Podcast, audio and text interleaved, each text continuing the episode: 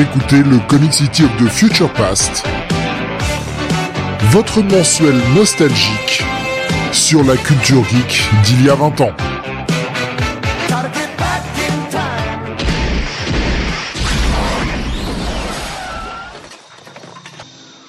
Bonsoir à tous et bienvenue sur le 69e numéro de Comic City of the Future Past. Nous sommes aujourd'hui le mardi 19 septembre 2023 et avec moi ce soir pour revenir sur ce qu'il sortait il y a 20 ans, le plus assidu d'entre tous, Don Jonathan. Salut à tous. Et vous remarquerez qu'il faudra attendre 40 secondes pour faire une vanne sur le fait que c'est le numéro 69, évidemment. On s'est tenu. Jusque-là. J'ai, alors j'y avais même pas pensé.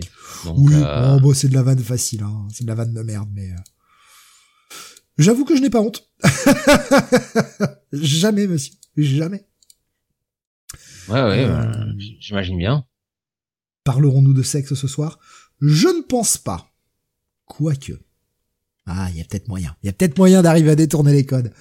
Euh, le, programme de ce soir, comme d'habitude, on va regarder ce qui sortait il y a 20 ans. Un petit constat euh, sur euh, la fameuse phrase « Est-ce que c'était mieux avant ?» Et bon, réponse hein, à, la, fin- de cette émission, avec notamment bah, ce qui sortait aux États-Unis niveau comics. Nous parlons également de ce qui sortait en VF. Petite, petit mois VF, hein, autant le dire tout de suite. Deux, trois gros trucs, mais petit mois VF.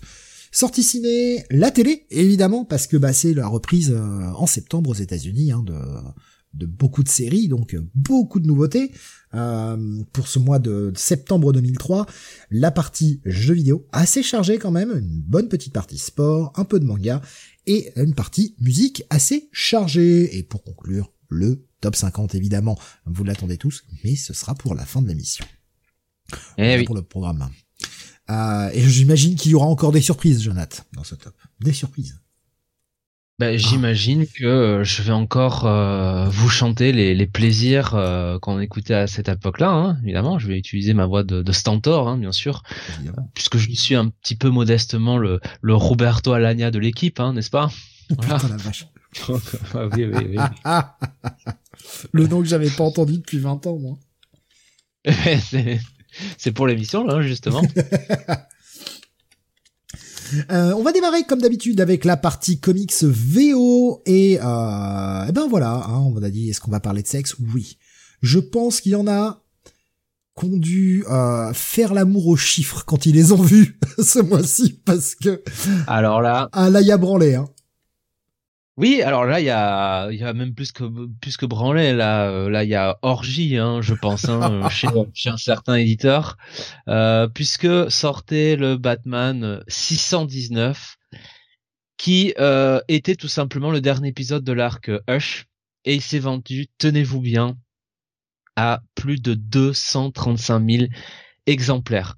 Sachant que le mois d'avant, pour le Batman 618, on était à un peu plus de 149 000. Donc oui, pour le dernier numéro de ce run, on a euh, grosso modo euh, euh, combien? 96 000 membres de plus, 86 000, je sais plus? Enfin voilà, pratiquement 100 000, un, un record énorme énorme record. En même temps, c'est la fin.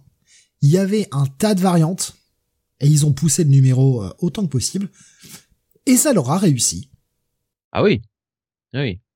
235 putain de 1000 de ventes. Mais c'est fou.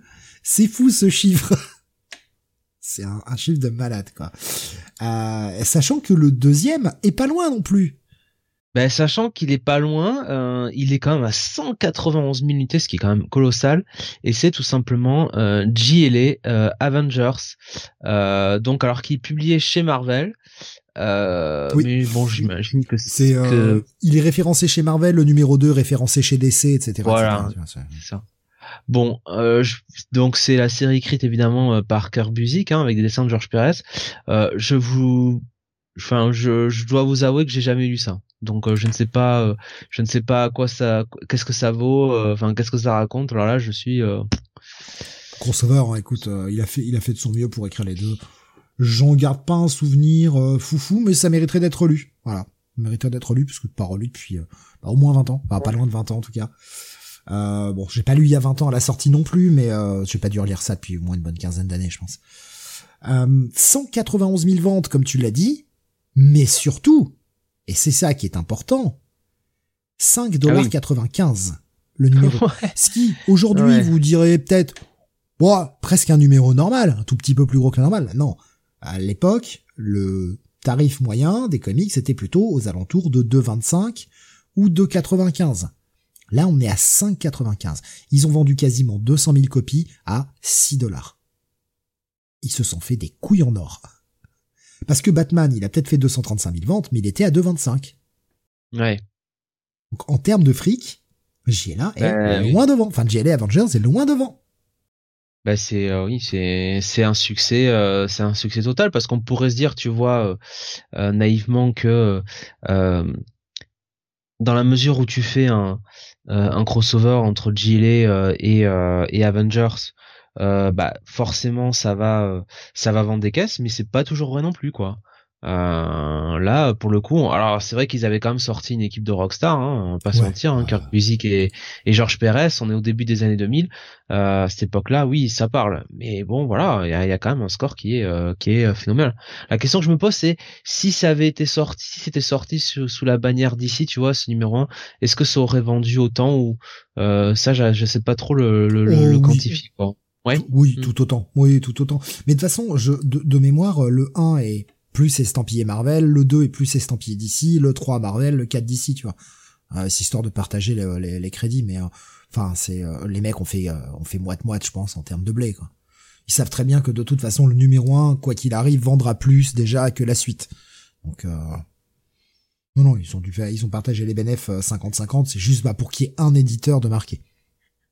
Ok. C'est de sacrés chiffres, et d'ailleurs, honnêtement, ce top 10, ça fait longtemps qu'on n'a pas vu un top 10 aussi haut. Parce qu'on a seulement un titre qui est sous la barre des 100 000.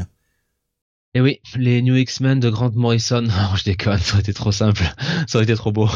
non, oui, puisque le, on a en fait, euh, bah, euh, donc c'est euh, Uncanny X-Men, numéro 430, qui est à 95 000 à peu près à la dixième place. Mhm. Mais sinon, tout le reste du top 10 c'est au-dessus de, des 100 000. Et, et notamment, bah, Superman Batman numéro 2 hein, chez DC, qui fait quand même 105 000, pratiquement 106 000 ventes. Ce qui est quand même ce qui est quand même plutôt pas mal. le mois précédent pour le premier numéro, ça avait fait autour des 136 000 ça perd 30, mais ça reste, euh, ça, reste, pas mal. Ouais, et ça, permet à, à, DC d'avoir deux titres dans le top 10, deux titres réels. On va mettre dire même deux et demi, puisque JL Avengers leur appartient à moitié. Ils sont quand même, ouais, on va dire trois titres dans le top 10, quoi. Comparé à, bah oui, oui, comparé à ce qu'ils faisait, euh, ce qu'ils faisait à une certaine époque, c'est quand même, c'est quand même, c'est quand même pas mal. Et du reste, toujours chez DC, Teen Titans, euh, toujours est quand même 17ème avec 67 000 ventes pour le, le troisième euh, le troisième numéro. Ça reste ça reste acceptable. Le le numéro 2 avait fait 62 000 62 000 ventes. Donc ça ça gagne même 5000 euh, 5000 lecteurs si je puis dire donc voilà c'est c'est plutôt c'était c'était plutôt pas mal pour DC c'est une bonne période à cette époque-là ouais. à savoir qu'ils ont également bah, League of Extraordinary Gentlemen volume 2 qui se conclut avec son sixième épisode qui va être classé 26e avec 57 000 ventes. L'Opéra L'Amour qui vend toujours, alors c'était sorti sous la bannière euh, ABC, mais ça appartient, donc c'est un sous-label de Wildstorm, donc ça appartient à DC. Euh, bon chiffre, bon chiffre hein, pour euh, pour DC. Hein. ils ont les Outsiders, série pareil qui vient d'être lancée, le numéro 4 se classe 32e avec 47 000 ventes. Ça paraît pas si énorme que ça, mais Outsiders quoi. Pas le titre le plus vendeur non plus. Oui. Donc euh, ouais, quelques quelques titres quand même. Euh, on note hein, quand même la baisse et encore baisse qui reste bien classée de Green Arrow, puisqu'on l'a vu un hein, caracoler euh, dans le top 10 pendant des mois avec la reprise par Kevin Smith, etc. Là, on en est rendu au numéro 30 de Green Arrow. Ça se classe 42e. Il y a 40 000 ventes. Green Arrow vend plus que Superman pour son titre régulier. Ah oui ça reste quand même une valeur solide. Voilà. Je, doute que ça arrive aujourd'hui. Hein, pas. Euh, même avec un, même avec un Joshua Williamson sur le titre aujourd'hui, euh, euh, je pense pas qu'il vende autant que Superman, surtout le Superman de, de qui est eh Joshua Williamson également. Eh c'est ça, c'est ça. Je suis même pas sûr que ça vende plus que le Action Comics euh, de, de Philip Kennedy Johnson. Hein.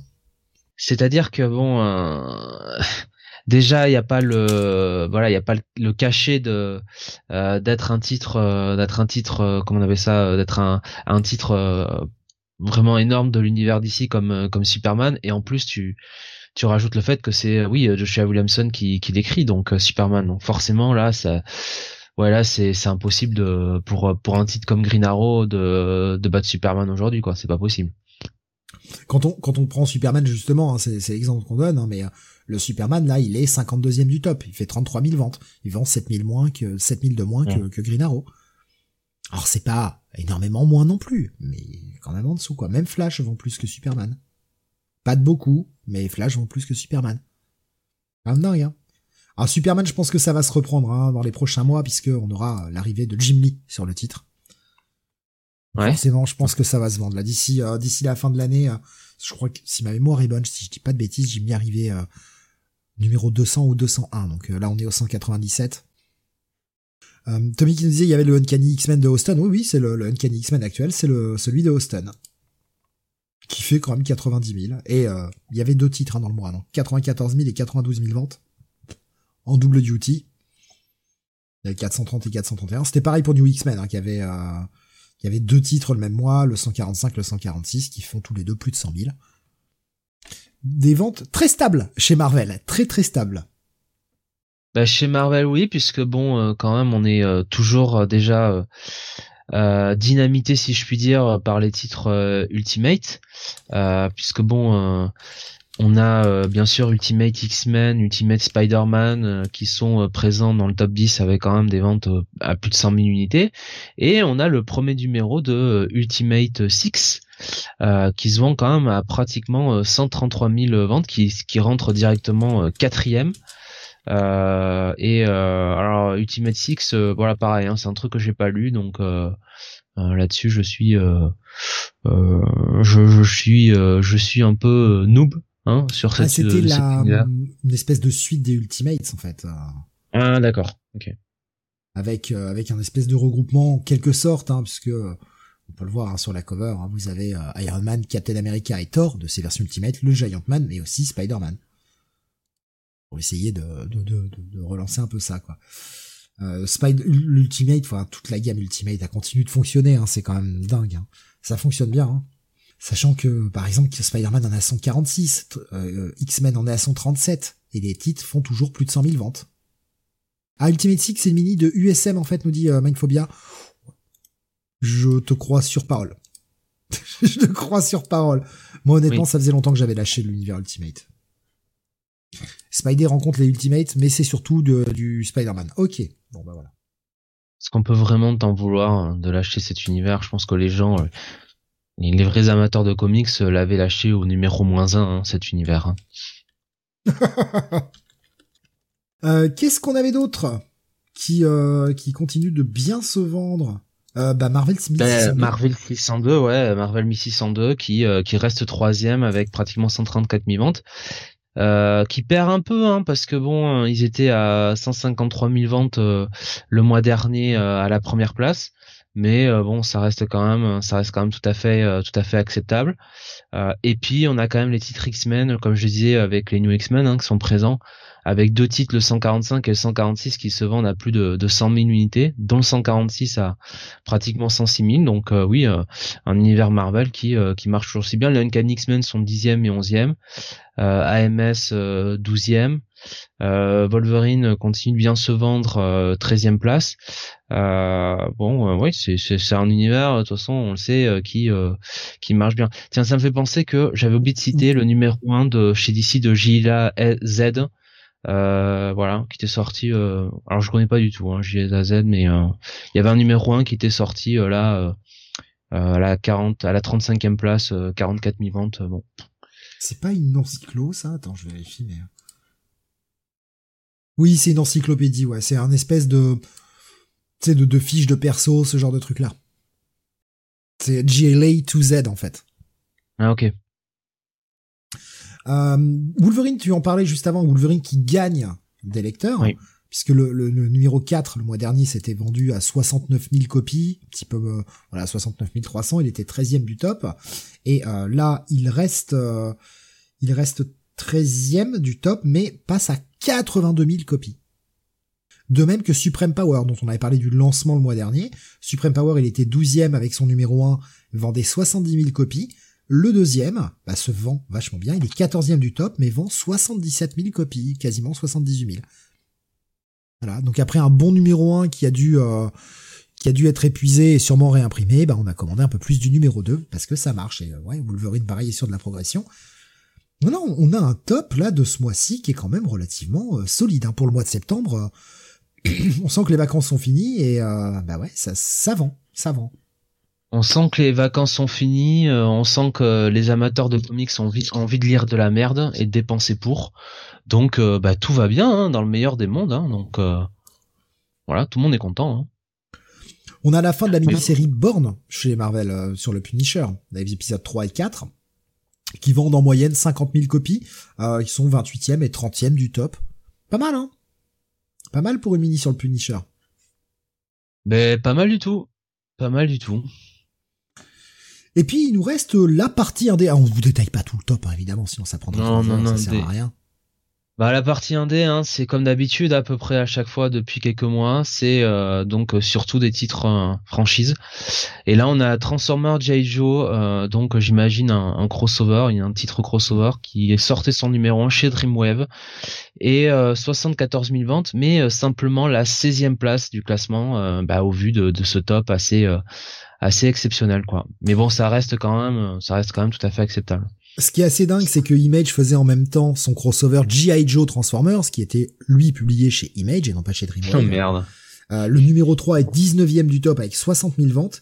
Dreamwave du coup bah, rend l'appareil en faisant un Transformers G.I. Joe. Euh, voilà, numéro 1. On verra si euh, le reste de la série vend aussi bien que celle de chez Image. Quand même pas mal, hein. Troisième numéro qui vend encore 60 000 copies plutôt euh, plutôt solide quoi. Et euh, bah sinon après le premier titre euh, le premier titre Image j'allais dire qui vend bah c'est en fait de la licence puisque c'est Street Fighter qui vend 38 000 copies. Le premier titre euh, indé proper, vraiment licence indé, c'est Spawn, numéro 128, 46e, avec 38 300 copies. Ah, l'indé, euh, l'indé, c'est, c'est, c'est pas ouf à cette époque-là, malheureusement. Ouais, Ouais. De la licence, de la licence, et euh, ouais, il faut aller vraiment assez bas dans le top pour trouver des titres euh, qui sont des titres propres aux univers, euh, aux univers indés. après Spawn, je crois que le, il y a Dark Days chez IDW. je me demande si, oui, ça fait partie de l'univers 30 Days of Night. Alors on n'est pas sur de la licence à proprement parler, mais bon, quoique. Non, non, parce que ça a été adapté en film après. Et euh, sinon, ça va être Darkness à la 86e place. 24 000 copies. C'est dingue. Hein. Entre temps, il y a d'autres titres indés, mais ce sont que des licences. Du G.I. Joe, du Transformers, etc. C'est, dingue. Hein. Quand on voit l'indé aujourd'hui, avec les bons titres qui sortent, etc. Ah, on était quand même dans une période creuse il y a 20 ans sur l'indé. Hein.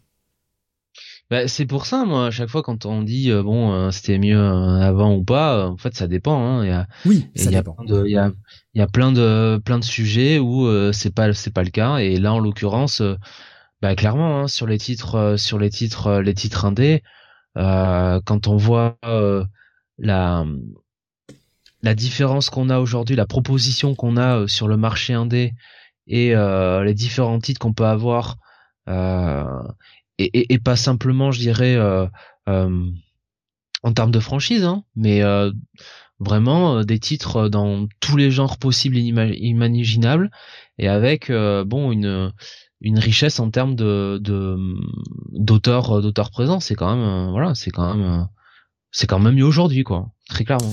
Mmh, je pense que, enfin, il y a eu pas mal d'auteurs hein, qui ont décidé de quitter. Alors, et cette première vague image, en image, pardon, on le sait, qui a amené tout ça, mais il y a eu quand même toute cette seconde vague et euh, notamment des mecs comme Kirkman qui ont beaucoup fait pour, euh, bah pour, en fait mettre euh, mettre l'indé en avant en disant mais quittez les big two et venez arrêter de partager le gâteau, arrêtez de créer des trucs pour des mecs qui vont vous piquer vos créations, dont vous ne serez jamais maître et vous ne gagnerez jamais d'argent avec.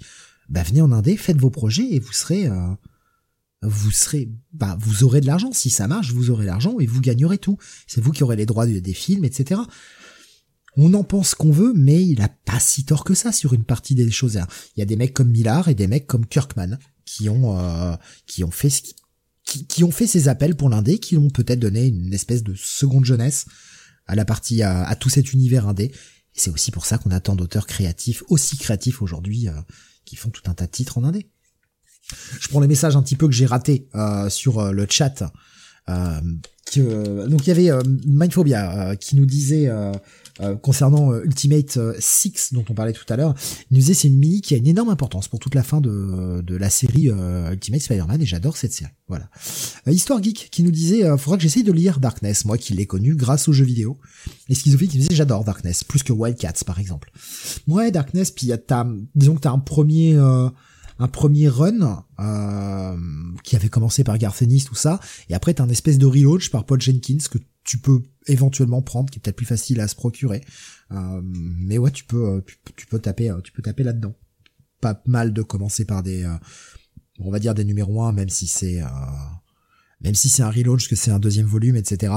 Le boulot est fait pour que tu puisses comprendre facilement ce qui se passe alors que j'essaie d'envoyer un message à Jonathan pour lui dire que non, tout va bien. Mais, euh, je n'arrive pas à lui envoyer un message sur Skype. C'est quand même Skype qui me trahit la technique.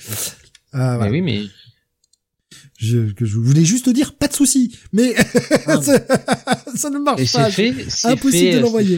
C'est fait à l'antenne, Steve. Des fois, il n'y a pas besoin, si tu veux, d'envoyer d'envoyer des pigeons voyageurs, n'est-ce pas, euh, pour exprimer euh, ce qu'on a besoin d'exprimer. Voilà. Oui, parce que on fait des choses en amont aussi pour la suite de l'émission, c'est pour ça. il faut bien qu'il dise Darkness, j'adore leur titre, I Believe in a Thing Called Love. Mais oui, il est super ce titre, il est super, super morceau de Darkness. Super morceau de The Darkness, c'est très sympa. Euh, on va passer à la, et si tu connais pas Jonathan, faut voir, puis faut voir le clip. Faut voir le clip, parce que le clip, le clip il est priceless quand même. Euh, Passons à la partie VF maintenant, mon bon Jonathan. Oui, la partie VF euh, assez légère ce mois-ci. On va commencer avec la sortie le 1er septembre euh, de 100 Bullets, euh, le tome 1 chez Semic. voilà, série donc, bah évidemment, hein, comme vous le savez tous, de Brian Azzarello au scénario et Eduardo Risso au dessin. série que je crois Steve aime beaucoup, me semble-t-il, de mémoire. Bullets, ouais, c'est c'est plutôt cool. Je suis en train de les relire en ce moment d'ailleurs. Je suis en train de les relire en ce moment. Euh, et euh, ouais, c'est bien cool. Et ça a franchement pas mal vieilli du tout, je trouve. Alors après, pour le moment, je n'en ai lu qu'une douzaine. Hein, donc euh, j'ai, je, suis là encore de la série complète. On sait, la série fait 100 numéros, plus une mini qui s'appelle Brother Lono en 8. Euh, et ouais, ouais, c'est franchement, ça tient toujours bien la route, c'est Red Bullets. Euh, Tommy qui nous dit Red Bullets, faut le lire d'une traite de préférence. Ouais, alors je me, je m'appelle pas Sam, je tape pas son numéro d'un coup. mais oui, enfin, je suis en train de le relire en ce moment là. Ça doit faire trois semaines que j'y ai pas touché, mais euh, voilà, c'est encore assez frais dans ma mémoire et euh... voilà, voilà. et euh, donc voilà, exactement. sorti le 12 septembre chez euh, Panini de l'intégrale de Spider-Man 1967. Alors euh, euh, j'imagine avec le lézard hein, en ennemi puisqu'il est sur sur la couverture. donc voilà pour les amateurs bah, de de l'araignée et de traduction approximative, c'était pour vous. Voilà. Oui, bah voilà, ça, ça continuait euh, de sortir. Et c'est ça qui est dingue, c'est que quand tu vois la vitesse à laquelle sortaient les intégrales, parce qu'on en a déjà annoncé pas mal depuis qu'on fait cette émission, et euh, bah maintenant comment ça ralentit. Euh... Oui. oui. Ça, ça un petit peu, oui, effectivement, euh... ça a un peu effectivement ralenti, ouais. Il y a Tommy qui disait, il se passe pas ouais, plein d'événements en coulisses, certains événements de répercussions plus loin concernant une Red Bullets. voilà. C'est pour ça que oui, c'est mieux de lire d'une traite. Mais je, je, je suis totalement d'accord. Euh, c'est juste que oui, me taper sans épisode d'un coup, c'est un peu compliqué, surtout quand on a des, des gros monstres à lire à côté euh, pour pouvoir préparer des émissions, des choses comme ça. Euh, continuons sur euh, les autres sorties du mois. 24 septembre 2003, on avait la sortie de Wonder Woman de Greg Rouquin et J.J. Jones, non. J.J. Jones, non J.J. Jones, voilà, je vais faire comme il faut. alors c'est évidemment cette histoire avec cette couve mythique on voit quand même Batman euh, euh, Batman couché au sol avec la la la, la botte de Wonder Woman sur le pif. Euh, je pense très sincèrement que ça aurait été ça aurait dû être ça hein, qu'aurait dû être l'histoire de Batman en comics. Ça aurait été beaucoup mieux. Bon, est-ce que c'est pas vraiment le cas actuellement Est-ce que on n'a pas une botte qui lui écrase la gueule? C'est juste Catwoman quoi. c'est vrai. voilà, c'est pas, c'est pas, là, là c'est même plus, euh, enfin, il a, il a même plus droit à la botte, hein, puisque Catwoman, mon cher Steve, n'est même pas en costume. Elle est, euh, euh, c'est un, c'est un talon aiguille auquel il a droit en ce moment. Tu ne mérites même pas mon costume latex. Je t'écrase la gueule en fringues civiles, en basket, oh, en Nike, monsieur, je t'écrase la gueule et encore, il pouvait avoir, tu vois, les petits coups de fouet qui vont avec, mais non, même pas quoi. On n'a même pas droit à ça quoi. Voilà. Euh, donc c'est euh, c'est euh, c'est bien dommageable. Bon, écoute. Mais oui, alors, alors par contre, Iketeya, je ne l'ai jamais lu moi ça. Je sais que ça reste un truc très culte dans l'univers de Wonder Woman. Je ne l'ai jamais lu. Ah, il y a des trucs à côté desquels on est passé. Mais maintenant, un jour, nous pourrons le faire dans le Retro City puisque ça a 20 ans. Alors, je veux pas parler à la place de, de KL, mais euh, je sais pas si. Euh, mais en fait, c'est ça, ça tout de suite quoi. C'est des trucs qu'on peut garder euh, parce que on en a parlé hein. en amont. On prépare les émissions, on envisage, on a, on met des plannings en place, des choses comme ça. Et c'est vrai qu'on s'était dit, mais on n'est pas obligé de faire des gros runs à chaque fois. On peut aussi, bon, bon là, Crisis, euh, évidemment, on va pas, on va pas faire ça en plusieurs, mais on peut très bien se faire des petites mini, tu vois, de 3-4 épisodes et en faire 2-3 dans l'émission euh, pour faire une émission de, je sais pas, 2 heures, 2 heures et demie et en traiter deux ou trois, deux trois trucs différents. Si c'est des petites mini, tu vois, parce que c'est sûr que quand on fait une émission de 2h30 ou de 3 heures sur une mini en 4, ça va être compliqué. Mais euh, voilà, un truc comme Iketeya, euh, c'est une, on va dire une petite mini ou un graphique novel, voyez, comme vous voulez. Euh, est-ce que ça, est-ce que franchement passer deux heures là-dessus, ça vaut le coup? Pas forcément. Mais si on passe un bon 45 minutes, une heure, on peut très bien caler une deuxième lecture euh, dans un Retro City pour ça, tu vois.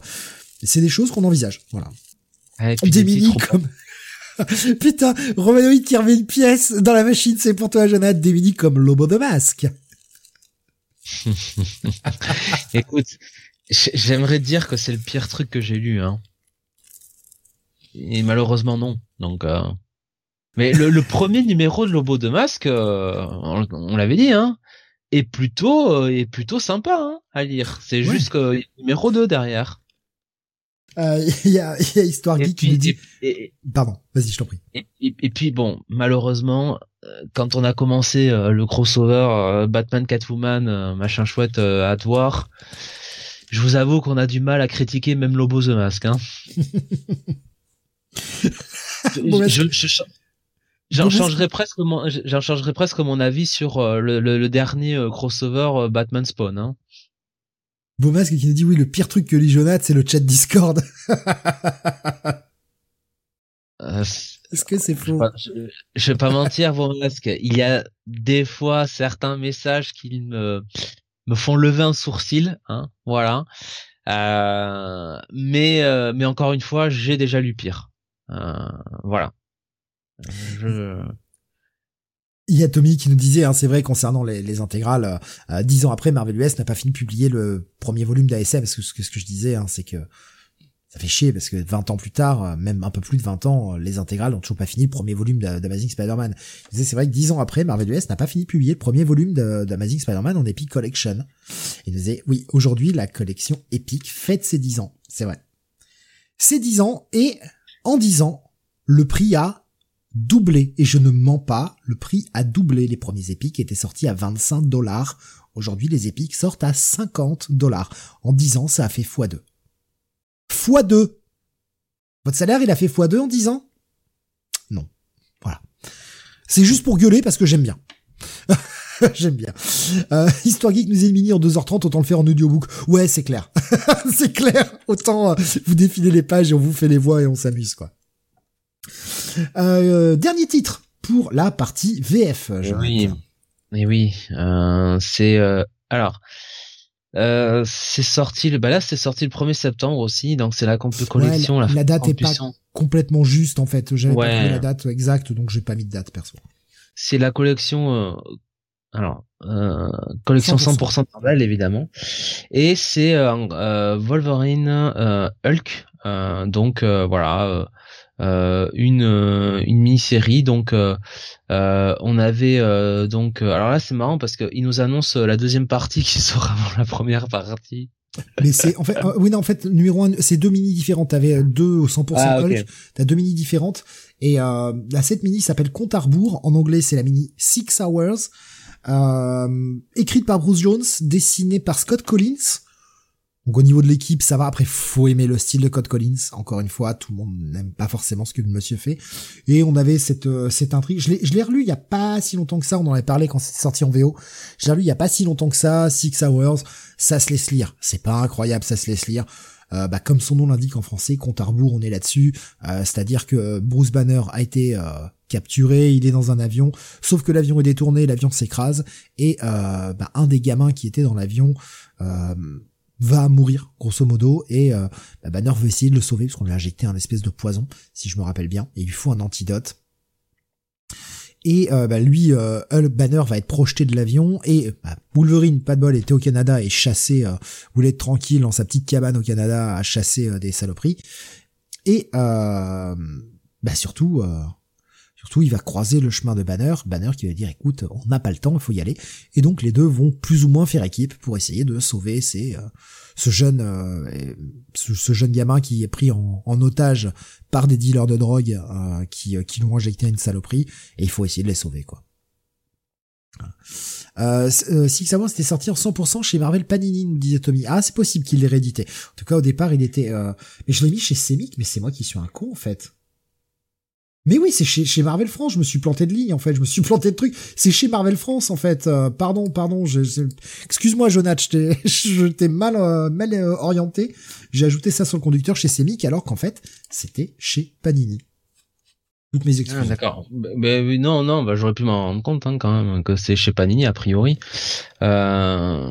À part peut-être qu'à l'époque déjà Panini avait racheté Semic, hein, je sais pas, mais euh... non, c'est moi qui ai fait des conneries. J'ai fait ça vite avant de partir à l'hôpital tout à l'heure et, euh, et du coup j'ai terminé le conducteur à l'arrache et bah voilà.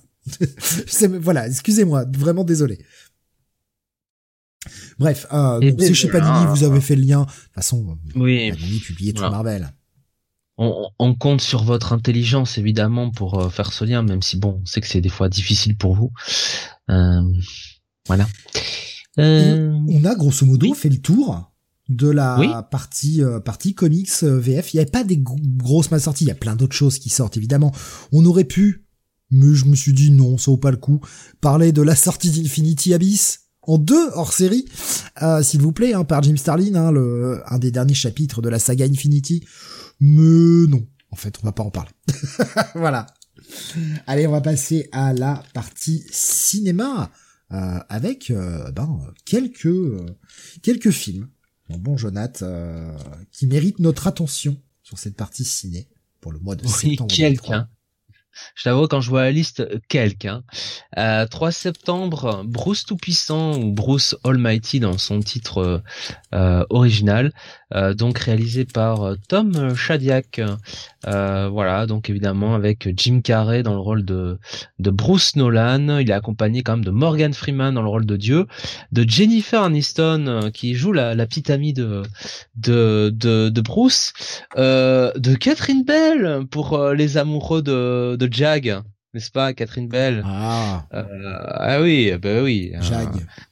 Jag, Steve Carell, euh, on a Lisa Water, enfin bref, on a un joli, on a un joli casting, film qui a quand même cartonné, hein, puisque budget 80 millions de dollars, box office près de 80, 485 millions. Donc on est là sur un sujet, un succès majuscule. Pour un film assez simple, c'est-à-dire que Bruce euh, Bruce Nolan, bah, euh, donc qui est un reporter de, de télévision euh, et qui, bah, grosso modo, dit euh, bah, qui, qui, qui se plaint parce que il y a un de ses rivales qui euh, de ses rivaux pardon qui euh, euh qui, qui, qui est plus mauvais que lui qui prend le boulot qu'il qu'il espérait et il se plaint auprès de Dieu et et Dieu bah lui dit euh, bah voilà tu peux tiens pendant une semaine tu peux utiliser mes pouvoirs sous certaines conditions donc il faut qu'il il faut pas qu'ils disent que Dieu, Dieu lui demande de le remplacer carrément hein. Voilà, mais il faut pas qu'il dise que ce soit Dieu et il ne peut pas utiliser ce euh, son ses pouvoirs pour euh, altérer euh, le, libre arbitre des d'autres personnes. Donc voilà, un film, ma foi, bon, j'en ai peu de peu de souvenirs. C'était du Jim Carrey. On sentait que c'était un film qui était fait pour le pour le talent comique de Jim Carrey, mais voilà, quand quand on a vu The Mask, S Ventura, bon à force. Euh, ouais, mais le, film est pas mal et le propos, alors qu'on le partage ou pas sur la religion, ça, ça regarde la, religion de chacun, mais on a quand même cette morale que euh, bah, remplacer Dieu, c'est pas si simple que ça en fait.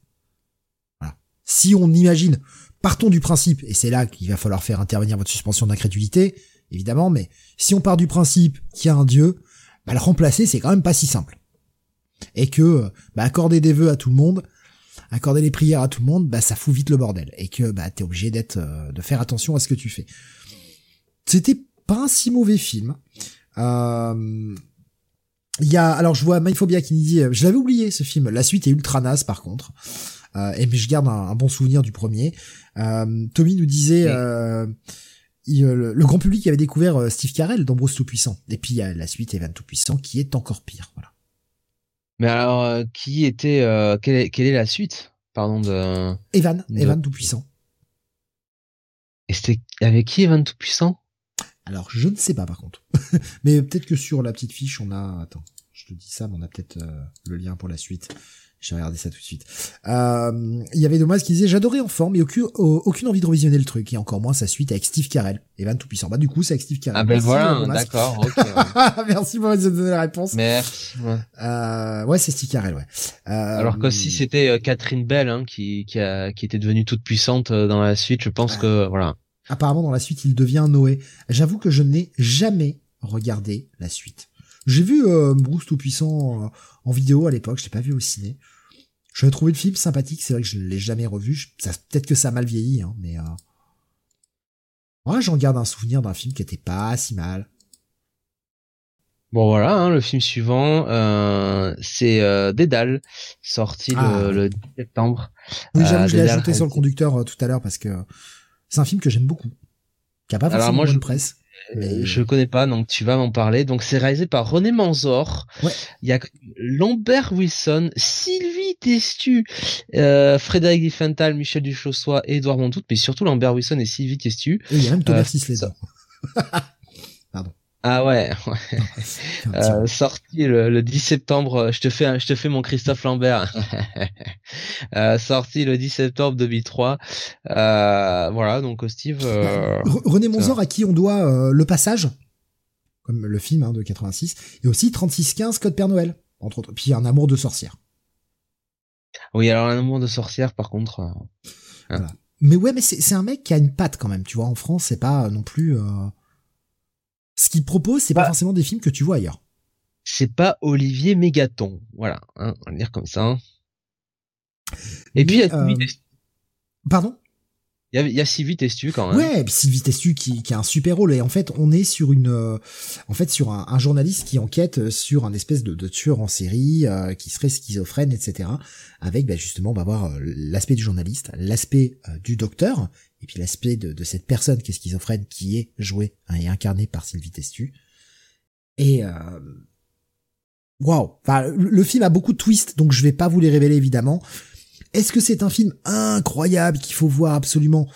Peut-être pas, mais moi en tout cas j'en garde un, assez bon souvenir de Dédale euh, que j'avais vu. En fait, j'ai vu et je suis désolé, je vais donner un petit indice, mais j'ai vu grosso modo Identity et Dédale genre à deux jours d'intervalle, deux films qui se ressemblent beaucoup et euh, par certains aspects. Et ouais, je, gardais un bon souvenir de Dédale. Est-ce que c'est une perle et un chef-d'œuvre incompris? Absolument pas. Mais euh, si vous avez jamais vu, vous avez envie d'un petit thriller, euh, bah écoutez, laissez-vous porter. Donc voilà, c'est un petit film sympa que, que, j'aime bien. C'est pour ça que je l'ai, placé là-dessus.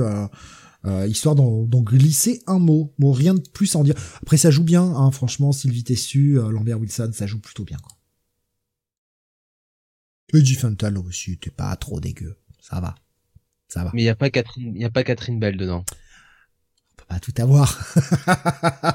c'est dommage. C'est dommage. Le suivant, j'en ai entendu parler, mais je ne l'ai jamais regardé, Jonathan. Goodbye Lénine, réalisé par Wolfgang euh, Becker, film qui a réalisé évidemment, euh, qui a révélé pardon euh, Daniel Brühl, donc qui joue le, personnage principal.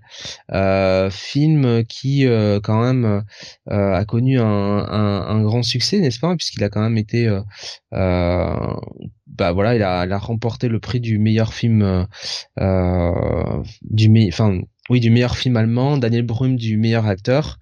Euh, et euh, surtout, il a été, euh, bah, il a eu le César du meilleur film de l'Union européenne en 2004. Et il a reçu la, même année le, le Goya du meilleur film européen. Donc vraiment un, film qui euh, euh, qui a euh, bah, qui a eu beaucoup de succès. alors en fait pour une histoire assez simple, c'est que donc le personnage de, de Daniel Brühl, donc s'appelle Alexander Kerner, vit avec sa mère donc à Berlin Est, Est euh, et euh, en fait, euh, pendant l'été, leur père, donc l'été 78, 1978, leur père fuit, fuit à l'est, à l'ouest, pardon. et et donc on, le film derrière se passe en, en 89 et euh, putain, j'y arrive plus. euh, la mère tombe euh, lors de son 40e anniversaire. Enfin, plutôt, la mère tombe, donc elle a un infarctus, elle tombe dans le coma, donc, lors du 40e anniversaire de la RDA. Et, euh, euh, et en fait, euh, bah, on suit un peu son parcours après que elle se soit réveillée, quoi. je dis, et, et son fils essaye de lui cacher que la RDA, enfin, euh, bah, n'existe plus quoi. Qu'il y a y a pas eu la, la réunification. Donc voilà. Euh, c'est euh, c'est ce genre de film. Euh, c'était euh, c'était une comédie dramatique. Alors je l'ai vu il y a longtemps quand même. Donc c'était à l'époque bah finalement de sa sortie hein, dans les années 2000 bon c'était sympathique hein. C'était un bon film. Mais je vous avouerai que c'est pas le film dont j'ai le souvenir le plus le plus marquant non plus quoi honnêtement il faut bien qu'il nous disait excellent film. J'adore. Je l'avais vu avec le lycée à l'époque. J'avais peur d'une bouse et j'ai adoré. La scène dans le supermarché avec le porno qui passe devant un gamin, un quadra, un quadra pardon, une mamie, merveilleux. Et il nous disait euh, la, scène avec le panneau publicitaire Coca devant la mer et l'excuse quant au PC. Pas revu depuis une bonne quinzaine d'années et j'ai encore, j'en ai encore de très bons souvenirs. Et il nous disait d'ailleurs, et merde, c'est Daniel Brühl, l'acteur, quel chemin parcouru depuis le film. Bah oui, oui.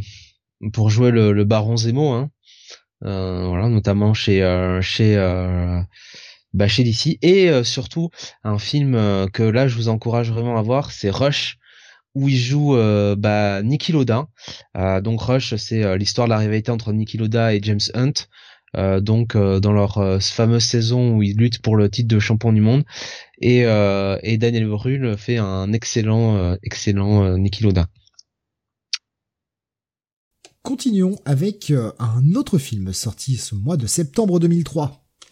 Ouais, alors un film que voilà, je les associés, euh, j'ai mis comme ça de, Ridley Scott euh, avec Nicolas Cage, Sam Rockwell, Alison Loman, donc qui est sorti le 17 septembre, je dû le dire, mais bon, peu, importe. Film qui a pas très bien marché au box office puisque 62 millions de dollars de budget, 66 millions de dollars au box office. Et euh, alors là, je me souviens plus du tout de ce film. Je sais que je l'ai vu. C'est un Scott, c'est un Scott que je. Je savais même pas, je savais même pas que c'est Ridley Scott qui l'avait fait. Je me souviens avoir vu des images, mais alors après, euh, je sais plus ce que ça raconte quoi. Nicolas euh, Cage et Sam Rockwell en plus, ça doit être quand même plutôt sympa, une petite musique dans Zimmer évidemment. Enfin, je pense que le film doit tenir la route, mais putain, j'ai aucun souvenir de ce film-là. Alison Loman aussi, alors c'était vraiment le rôle qu'il a qu'il avait révélé au, au, grand public, mais ouais, aucun euh, aucun putain de souvenir quoi là-dessus. Hein. Allez, on continue. Euh, ça, je Allez, sais ouais. que c'est un film que j'ai vu. Et là, par contre, j'en Ah. garde aucun souvenir parce que, euh, enfin, souvenir de, souvenir de bouet. voilà. Oui, braquage à l'italienne, euh, The Italian Job euh, en version originale, donc sorti le 17 septembre. Euh, 60 millions de dollars de box-office, 177, non, 60 millions de dollars de budget, 176 millions au box-office pour ce film réalisé par euh, Gary Gray, Gary Gray, pardon, avec évidemment euh, Mark Wahlberg euh, dans le rôle principal, Charlize Theron, Edward Norton, euh, Jason Statham, euh, Donald Sutherland. Alors disons, c'est c'est quand même un casting de, de fou furieux là. hein. Seth Green aussi. Euh, Ouais, voilà, j'ai fait principal, mais effectivement, Seth Seth Green, Mos Def, Frank ouais, Alexander Koupa. Enfin, alors, disons, c'est c'est un casting. Euh, euh, accroche-toi. Faudrait que je revoie ça parce que, honnêtement, ça c'est un film que j'ai vu en vieux DivX pourri à l'époque. J'ai pas gardé un souvenir du fou du film. Ça a quand même relativement bien marché. C'est que c'est peut-être pas si mal que ça, quoi. C'est peut-être euh, le film, euh, tu vois, correct, quoi. Je dis pas non plus chef-d'œuvre, mais euh, Ça a l'air d'être la la la ouais, la la série B, quoi. Ah, Série B Mister- sympathique. Histoire Geek me disait j'adorais Braquage à l'italienne, ça a pris un coup de vieux aujourd'hui, mais c'est toujours agréable à regarder avec les scènes de conduite de Mini Cooper qui étaient cool. Ouais, j'ai eu quelques vagues souvenirs du truc, mais euh, voilà. Pas, pas un film Ouais. qui m'a marqué euh, intensément. Je me souviens de Charlize Theron, voilà, dans ce film. Pardonnez-moi. On continue avec un film de 2002. Et oui, qui sort en 2003, forcément. Bien sûr, euh, eh bien, pour une bonne raison. Euh, puisque c'est Hero, euh, un film de sabre chinois, un wuxia, hein, comme on dit, euh, qui euh, qui est réalisé par Zhang Yimou. Euh, D'accord, ouais, Zhang Yimou, à qui on doit notamment et ben je sais plus. Ah si, La Grande Muraille, qui était sorti récemment, ce film coproduit avec Matt Damon notamment et Pedro Pascal, William Defoe. Je vous invite à aller voir la réécriture de La Grande Muraille à l'époque sous forme de Kingdom. Vous allez voir, vous allez bien rigoler. Euh, euh, on rigole un peu moins. Euh, c'est euh, c'est quand même alors au box office c'est un peu compliqué, mais on nous annonce un budget de 31 millions et 177 millions au box office. Je sais pas trop, hein, parce que encore une fois c'est un film euh, c'est un film chinois donc euh, donc Kong enfin voilà donc je sais je sais pas trop quel est le, vrai chiffre euh, toujours est-il qu'il y a quand même alors là c'est un casting euh, pouf euh, on a quand même Maggie Chung, Jet Li, Tony Leung, Donnie Yen, Zhang Ziyi. Donc, euh, est-ce est-ce que vous voulez faire plus star power au niveau des films de des films hongkongais euh, Enfin, je je pense pas qu'on puisse. Euh, là, c'est quand même c'est quand même du gros lourd. Et en fait, on a l'époque des bah, des royaumes combattants, hein, l'époque de euh, bah, l'époque de de Kingdom, quoi, tout simplement.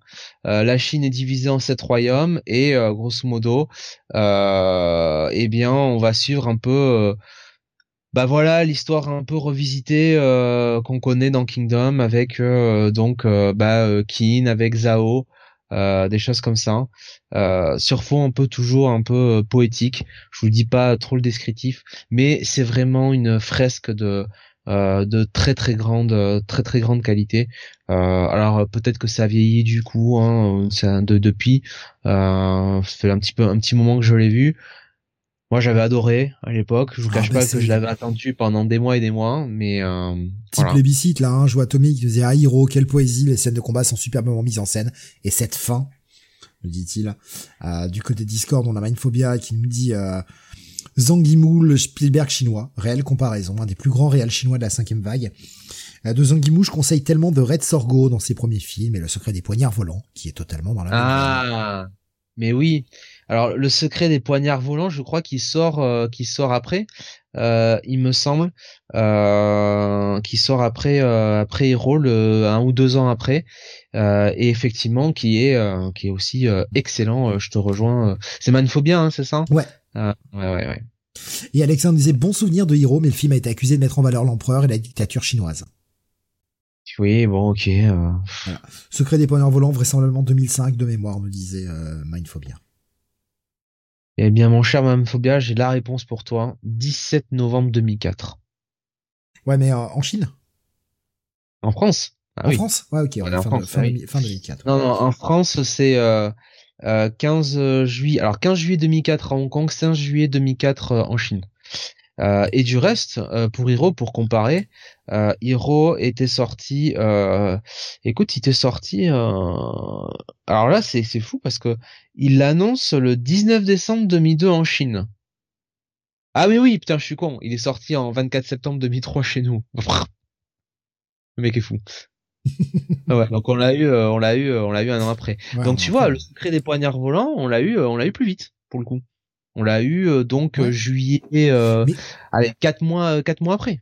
On, on avait un espèce de renouveau du, du film, euh, on va dire hongkongais et du film asiatique de toute façon début des années 2000. Hein. Il y avait une espèce de, de seconde vague euh, où euh, bah, le cinéma, euh, le cinéma asiatique euh, attirait un petit peu plus le public, un public de certes de cinéphiles, mais un public quand même. Et du coup, on avait une espèce de vague où on en avait pas mal qui débarquaient à cette époque-là. Bah depuis Tigre et Dragon, hein, de toute façon, le carton monumental de Tigre et Dragon, euh, voilà, ça avait relancé un petit peu, un, petit peu, un petit peu l'intérêt. Euh, et là, on, on, on, en a, euh, on en a quelques-uns, hein, toujours, hein, de toute façon. Hein, euh, les détectives D euh, étaient sortis, euh, bien sûr, voilà. Donc, on... mais bon, c'est vrai que ça reste quand même le cinéma asiatique, ça reste toujours un genre plus qu'on voit plus dans les cinémas et d'essai, quoi, je dirais. Et bien, Fabien disait c'est la grande vague du Wuxi Japan à travers le monde grâce à Jiang Guimou principalement. Oui. Euh, Euh, c'est sorti le 24, no- 24 septembre, hein, euh, Hiro. Je sais, je sais pas si je l'avais, euh, je l'avais dit, donc je préfère le redire au cas où. à 24 septembre. Oui, le 24 septembre, oui. J'ai dit quoi? C'est novembre. Mais c'est parce qu'il y a la confusion avec le secret des panneaux volants qui sort le 24, euh, Ah. qui sort le 14 novembre, je crois t'as dit, euh, ou 17 Bon. novembre 2004. Oui. On en parlera Oui. l'année prochaine, évidemment. Euh, allez, on termine, euh, plus que de films pour terminer cette partie Voilà. ciné. Alors attention, le dernier, Masterpiece. Mais avant cela. Et alors, tu sais ce qui est fou, Steve? C'est que figure-toi que quand j'ai démarré le, le, le conducteur, je l'ai démarré quelques jours après que. Bon, j'en parlerai après. Voilà, on va déjà élaguer euh, le film. euh, Oui, on en a parlé 24 ensemble euh, il y a pas longtemps, je Voilà. sais. Je sais. 24 J'ai- septembre. Quand je l'ai vu, j'y ai repensé à notre discussion sur ces films involontairement. Voilà, 24 septembre, les invasions barbares, donc euh, qui était euh, euh, donc euh, bah, le, deuxième volet hein, du triptyque de euh, Denis Denis Sarkhan euh, après donc le déclin de l'empire américain sorti en 1986 et avant l'âge des ténèbres 2007. Euh, donc voilà un film franco franco québécois avec donc bah voilà Stéphane Rousseau notamment dans Marie José Croze hein, bien sûr Marina Hans aussi, hein, là aussi, hein, euh, on était plutôt pas mal hein, sur ce film-là. Euh, voilà. Alors je vous avoue que je ne l'ai euh, jamais vu, hein, donc là je, vous laisse. Ça, a eu des prix quand même, prix du scénario au Festival de Cannes, prix d'interprétation féminine à Marie-Josée Croze, César du meilleur film quand même du meilleur réalisateur et, du meilleur scénario original, tout ça pour Denis Arcand, et Oscar du meilleur film en langue étrangère 2004. Alors dis donc les invasions barbares. Et, euh, et je ne l'ai je ne l'ai jamais vu. Quoi. Je sais pas si tu l'as vu, hein, Steve. Non, c'est un film que je n'ai jamais vu malheureusement. Euh, j'ai toujours entendu parler, sans jamais le regarder. Voilà. Donc euh, sur le chat, hein, si euh, si, aucune, euh, euh, vous- réaction concernant les invasions barbares. aucune. Oh, sûrement des gens l'ont vu. Ouais. Voilà, Alexandre Ouais. ne l'a pas vu. Il nous le dit, ne l'a pas vu non plus. Euh, non, mais je sais pas. C'est euh, ce film dont les gens parlent, mais euh, je n'en ai jamais vu peut-être. Je ne sais pas. Ce qui est bien, c'est que par contre le film d'après, je sais que tout le monde l'avait. Ça qui est génial. C'est québécois, ça en parlait pas mal à l'époque, nous dit Alexandre. Ouais, c'est ça. Le film avait une aura, et puis avec les prix qu'il a qu'il a rapporté, dont, dont Jonathan nous a parlé évidemment. Mais euh, mais voilà, pas pas le film que euh, tout le monde a vu forcément. Le dernier, effectivement, tout le monde l'a vu. Sorti 24 septembre. Et alors en préambule, comme disait Steve, en fait, c'est un film dont on a parlé euh, donc euh, il y a quelques jours, euh, comme ça, mais de manière totalement, en fait. Une semaine, en- je crois, un truc comme ça. Ouais, et, et en fait, euh, euh, on en avait parlé sans se rappeler qu'il était sorti euh, à cette époque-là, il y a 20 ans, et que donc on en allait parler deux semaines après dans le ou une semaine après dans le Comic City of Future Past. Le hasard vraiment euh, total. Et ce film, évidemment, vous vous demandez quel est ce masterpiece sorti le 24 septembre. Masterpiece, ça dépend comment tu l'écris en fait, mais c'est Underworld, réalisé par Len Wiseman avec évidemment Kate Beckinsale dans le rôle principal de Selene, euh, avec Scott Speedman en Michael Corvin, Bill Nighy en Victor, euh, Michael Sheen en Lucian, euh, voilà, Sophia Miles en Erika. On a même Wentworth Miller hein, avant d'être dans Prison Break. voilà, un grand film, Steve. Je crois qu'on peut le dire. Oui, oui. c'est un film que je n'aime pas vraiment, euh, honnêtement. Euh, pour tout un tas de raisons, euh, notamment le côté ah bah on a tout repompé au World of Darkness, l'univers l'univers RPG. Hein. Moi je jouais à Vampire à l'époque en plus et, et, je lisais les romans Vampire à l'époque et enfin franchement complètement repompé sur l'univers de Vampire et voilà. Euh... bon, Manphobia nous dit mon plaisir coupable ce film, je sais qu'il est mauvais, mais j'aime le regarder. Et puis il est meilleur que Queen of the Damned. Non, mais tout est meilleur que Queen of the Damned. Non, peut-être pas tout, mais beaucoup en tout cas. Queen of the Damned, il est à chier, à chier. Nico Chris, mon Vampire la Mascarade, oui, oui, oui, c'est ça. Ils ont complètement repompé euh, sur Vampire la Mascarade avec divers clans de vampires, l'affrontement contre les clans de loups-garous, etc.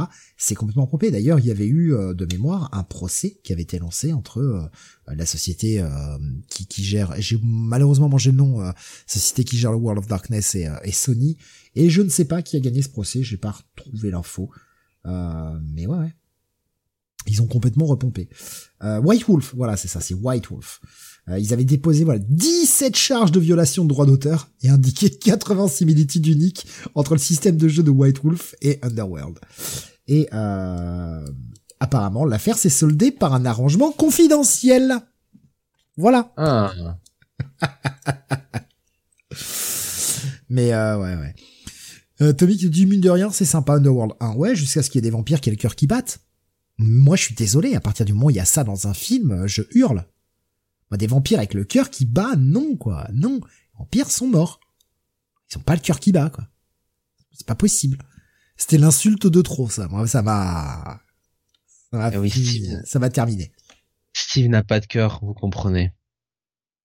Histoire qui nous dit c'est pas à cette époque il y avait l'adaptation de Blade aussi, les vampires avaient la cote. Ouais, c'était quelques années avant Blade. Et ouais, effectivement, on avait un petit renouveau du vampire. Hein, 2002 le, deuxième.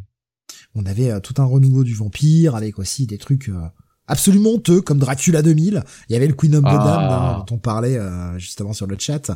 Il y avait euh, justement Malphobia qui disait c'est une insulte au roman d'Anne Rimes dont 75% du film est une libre adaptation de Lestat d'ailleurs. Mais oui, mais totalement, totalement. Mais c'est horrible, hein, Queen of the Damned. Dernier rôle d'Alia d'ailleurs, malheureusement la pauvre qui décédera euh, pas longtemps après suite à un crash d'avion. Terrible, hein, parce qu'elle avait une grande carrière devant elle par contre, hein, parce qu'elle avait une sacrée voix, elle est morte à, à, 22 ans, quoi, hein, assez jeune. Hein. Au, niveau acting, elle commençait à avoir des grands rôles et elle s'en sortait en plus. Hein. Franchement, elle s'en sortait de ce qu'elle a montré. Et euh, ouais, putain, vraiment, elle fauchait, euh, fauchait vraiment. Euh, ah bah oui, oui, elle bah, bien avant son prime, la pauvre. Bah, c'est presque une une Rihanna en plus talentueuse, quoi. Hein, donc. Terrible, c'était terrible. ouais. Euh, voilà, bah Underworld, Underworld, euh, on n'a pas donné le, le box-office, je crois pas. Ah oui, oui, bah oui, parce qu'à mon avis, ça a dû, ça a dû tout, tout casser. Ça a cartonné, hein, je, j'essaie de retrouver l'info parce que j'ai bougé ah bah, je, je, plus les infos.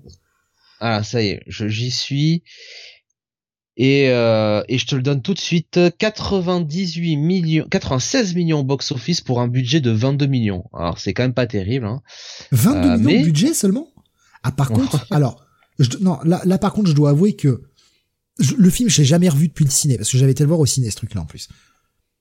Je dois avouer quand même que, pour 22 millions de dollars, le film est beau.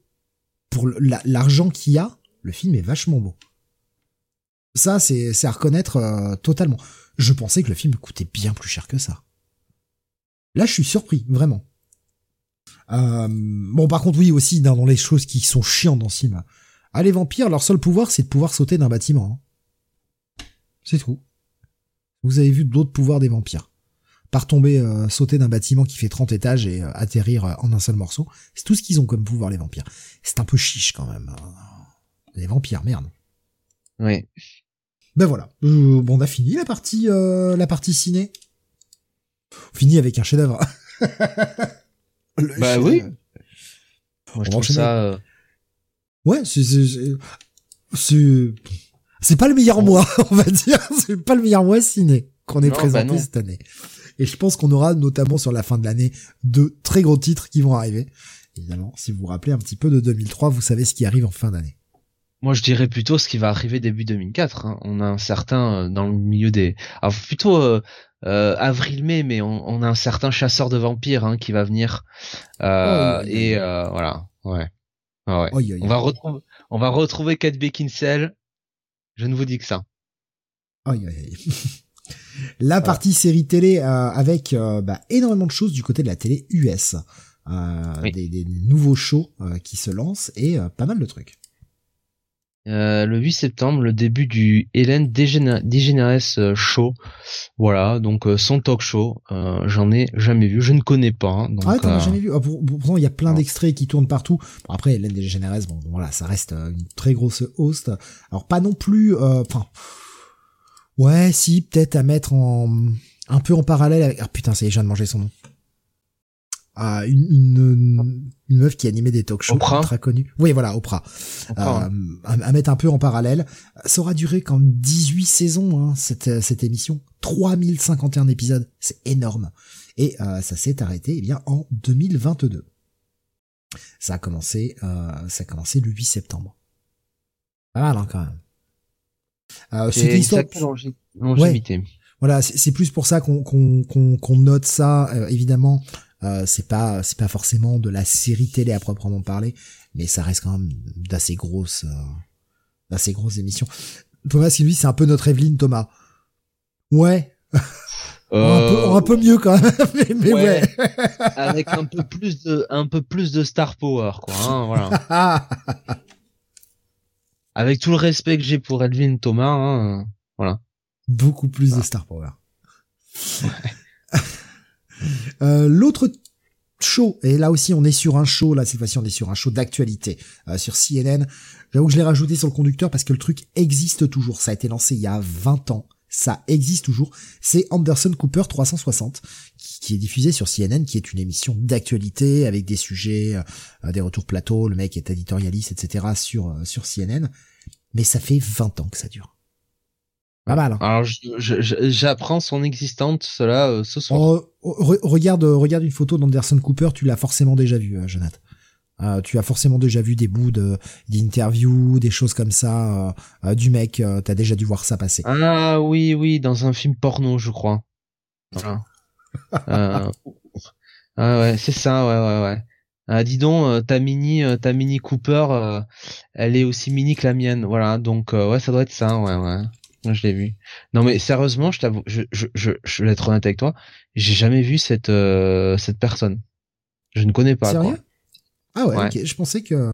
Tu sais, en, en matière de talk show euh, ou de ce genre, tu vois, d'émissions un peu bâties autour vraiment d'une grosse personne, euh, je connais, euh, mince, comment il s'appelle l'écossais là, euh, qui a fini, euh, bon, maintenant c'est talk show est fini, mais Ferguson, je sais plus où, où euh, euh, merde, je sais plus comment il s'appelait. Bref, c'est pas, c'est pas grave. Euh, mais je, je connais pas trop en fait ce monde, euh, ce monde, tu vois, des stars, euh, stars US, show comme ça, euh, talk show, voilà. et là, celui-là, bon, non, je, je, je ne le connais, je ne le connais pas du tout. D'accord. Ok. Non, je, je, je pensais que tu, que tu connaissais le mec. Écoute, comment il s'appelle celui euh, Merde, le celui qui a les lunettes là, le John, John. Euh, euh, oui, je vois dont je vois de qui tu veux parler, qui avait fait son euh. son, son, son, émission notamment, il fait un sujet sur le catch. Voilà, et moi, et eh ben, ce mec-là, je l'ai découvert par le catch, quoi, tu vois, par ce truc qu'il a fait, quoi. Mais je ne, voilà. Je vois que tu as lu ce que je t'ai mis. Euh, j'ai enfin réussi à réparer le truc et je peux enfin donner des messages pour notamment tout ce qui est euh, timing de l'émission, etc. Euh, donc ça remarche, ça y est.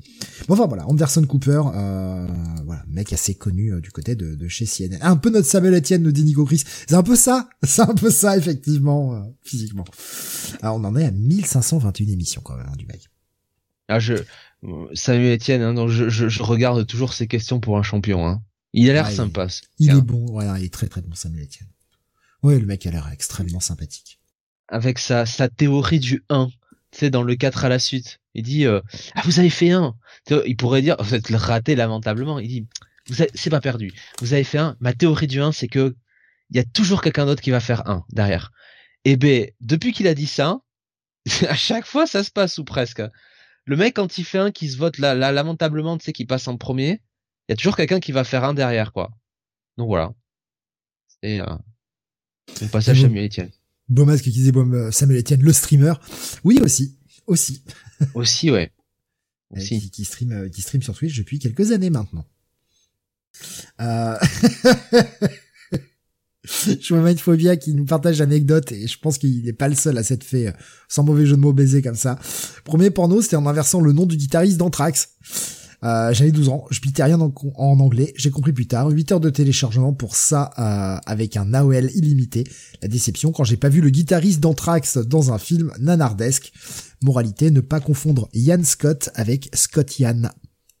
Oui, il y en a beaucoup qui se sont fait avoir, je crois.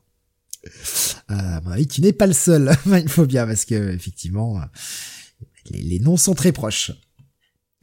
Starky qui dit tout tenez le manche quand même. Effectivement. Moi, ce que dit mec fait une matinale à la radio, puis stream, puis va enregistrer des épisodes de questions pour un champion, puis go faire le JT. Ouais, c'est ça, mais le mec a une vie de ouf. Le mec a une vie de ouf. Je sais pas comment il fait.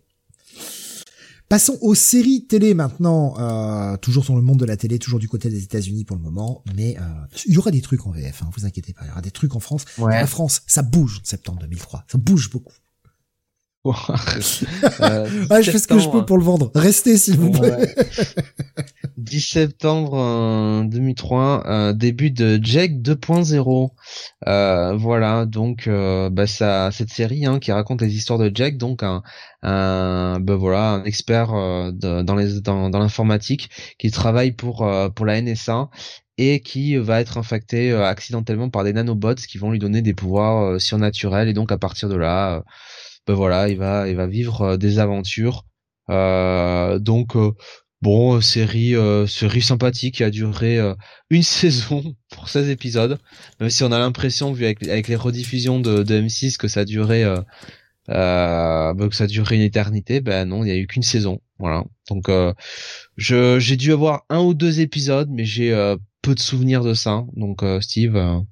Je n'ai, alors, je connais la série de noms, je n'en ai jamais vu un épisode, moi, par en revanche. Je, tu vois, je, je connais pas. Je connais l'acteur, mais euh, je, je n'ai jamais vu dans cette série.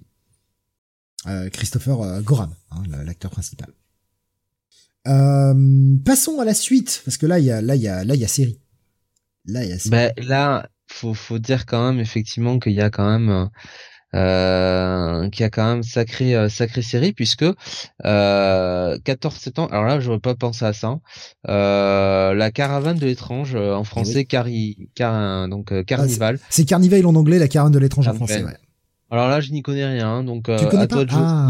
pas du tout donc, série de Daniel Knopf euh, qui, a écrit aussi quelques comics au passage, euh, notamment sur Iron Man, euh, qui se passe en fait pendant les années 30. C'est une série de HBO.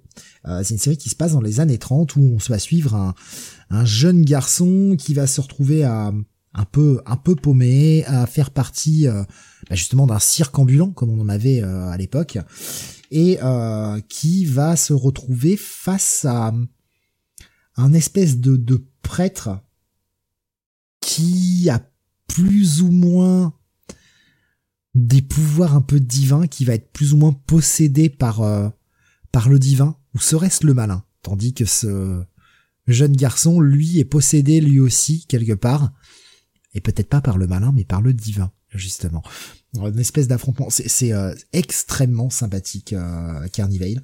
Euh, Clancy Brown, hein, qui joue le, le, frère Justin Crown et euh, Justin Crow, pardon, qui il est possédé dans ce rôle, le père Justin Clancy Brown, il est superbe. Et on a Michael G. Anderson, euh, qui jouait le rôle du nain, évidemment, très très connu, et euh, Nick Stoll, euh, qui jouait le, justement le personnage principal. Grosse grosse lutte entre le bien et le mal, enfin franchement, ça, ça a duré deux saisons, 24 épisodes au total. C'était une série de HBO, donc Carnival. Je sais pas si d'autres l'ont déjà vu, mais en tout cas c'est disponible actuellement en stream euh, sur le Pass Warner. Voilà, pour ceux qui auront envie de se voir, forcément, série de HBO. Et Cléa Duval aussi, notamment, qui joue dans le titre, qui joue dans la dans la série, pardon. Euh, autre titre, et là, je note celle-ci. N'est-ce pas? Ah. euh, Oui, oui. Euh, ah bah oui, ah bah oui, mais oui, mais oui. Quand j'ai vu ça, je me suis dit c'est pour nous, Steve. Ah mais oui. 22 septembre, le début de Las Vegas, euh, voilà, meilleure série du monde, euh, avec donc évidemment hein, euh, Ed Deline, ancien agent de la CIA qui dirige la sécurité du casino de Las Vegas, le Montecito, voilà, et à ses côtés il a toute une équipe de choc emmené euh, par euh, bah, notamment euh, Danny McCoy, incarné par Josh Duhamel. voilà, et puis un casting féminin hein, entre Vanessa Marcin, Molly Sims, Nikki Cox, Marsha Thomason. voilà, du, du premier, du, du plus beau goût. Voilà, série qui est passée sur TF1 euh, à l'époque, euh, cinq saisons de 106 épisodes. Euh, et franchement, euh, c'était chouette quoi. Voilà, c'était très très fun. Ouais, c'était franchement, ça a resté une série très sympathique, Las Vegas. C'est pas la série la plus intellectuelle du monde, mais c'est pas ce qu'on lui demande en fait. Puis ça, je l'ai bien. Putain, on avait le père James Caan, quoi, le regretté James, James Caan. Eh oui, eh oui, eh oui. Mec, le mec, euh, au départ, tu dis le mec il vient cachetonner, et en fait, tu sens qu'il était là, et que ça lui faisait plaisir d'être là. Prenez son prenez un malin plaisir à faire Big Head c'était c'était bien cool. Mais ouais, dit pourquoi voir Casino de Scorsese quand on a vu deux épisodes de Las Vegas? Exactement. Bah, exactement. Ah, bravo. Mais non mais je pense même que James Caan il était même pas là pour cachetonner. Le mec était hyper pro il faisait ça à fond. Tu sentais que le mec il était là pour pour s'éclater quoi. Ah mais moi moi au départ quand j'ai vu dans la série quand j'ai vu qu'il était au générique de la série je me suis dit mais euh, Oula, oui. il, vient, il vient cachetonner le mec, c'est pas possible quoi. Qu'est-ce qu'il branle dans une série comme ça? En fait, il avait pas tort. La série était était sympa. Franchement, la série était très sympa. Et puis, il avait un rôle parfait, euh, parfait pour lui, quoi. Euh, voilà, ce rôle un peu d'ex-agent de la CIA, euh, un peu bourru, qui monte la voix, voilà, et, et très bon, quoi. Très très bon. Ouais, bonne petite série qui, malheureusement, n'est pas disponible en streaming légalement. Eh ouais, incompréhensible. Incompréhensible. Je ah. sais pas pourquoi une série ah. comme ça n'est pas dispo ça n'a pas, ça n'a pas beaucoup de sens en effet. Mais il y a plein de séries comme ça où tu dis mais pourquoi elles sont pas dispo? Euh, Tommy nous disait ça se matait, mais j'ai euh, aucun souvenir des enjeux de la série. En fait, malgré mon jeune âge, je me demande comment cette série avait pu avoir autant de saisons. Parce que tu avais ce côté, euh, ce qu'on appelle une série procédurale, c'est-à-dire un formula show qui, qui suit le truc, un, un, un épisode, un cas, même si tu avais un espèce de fil rouge. Et il y avait ce côté, euh, bah, le jeu, le jeu d'argent, le, le, côté, euh, le côté riche qui dépense, le casino, machin, et qui te montre un peu l'envers du casino. Et c'était pas forcément quelque chose de, ah, c'est toujours quelque chose qui fascine, quoi. Ça te montre un peu euh, comment on, gère les tricheurs, comment on gère tout cet argent qui rentre et tout. Et il y a ce côté un peu fascination, quand bien même c'est une série. Mais en plus, il y avait un, mais il y avait souvent un côté fun, quoi, à la série.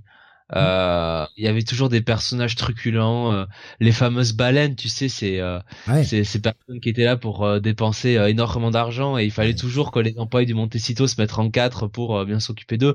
Et souvent, c'était des cassos qui en faisaient qu'à leur tête et qui rendaient fous les employés. Donc, non, mais c'était très très, c'était franchement très cool, quoi.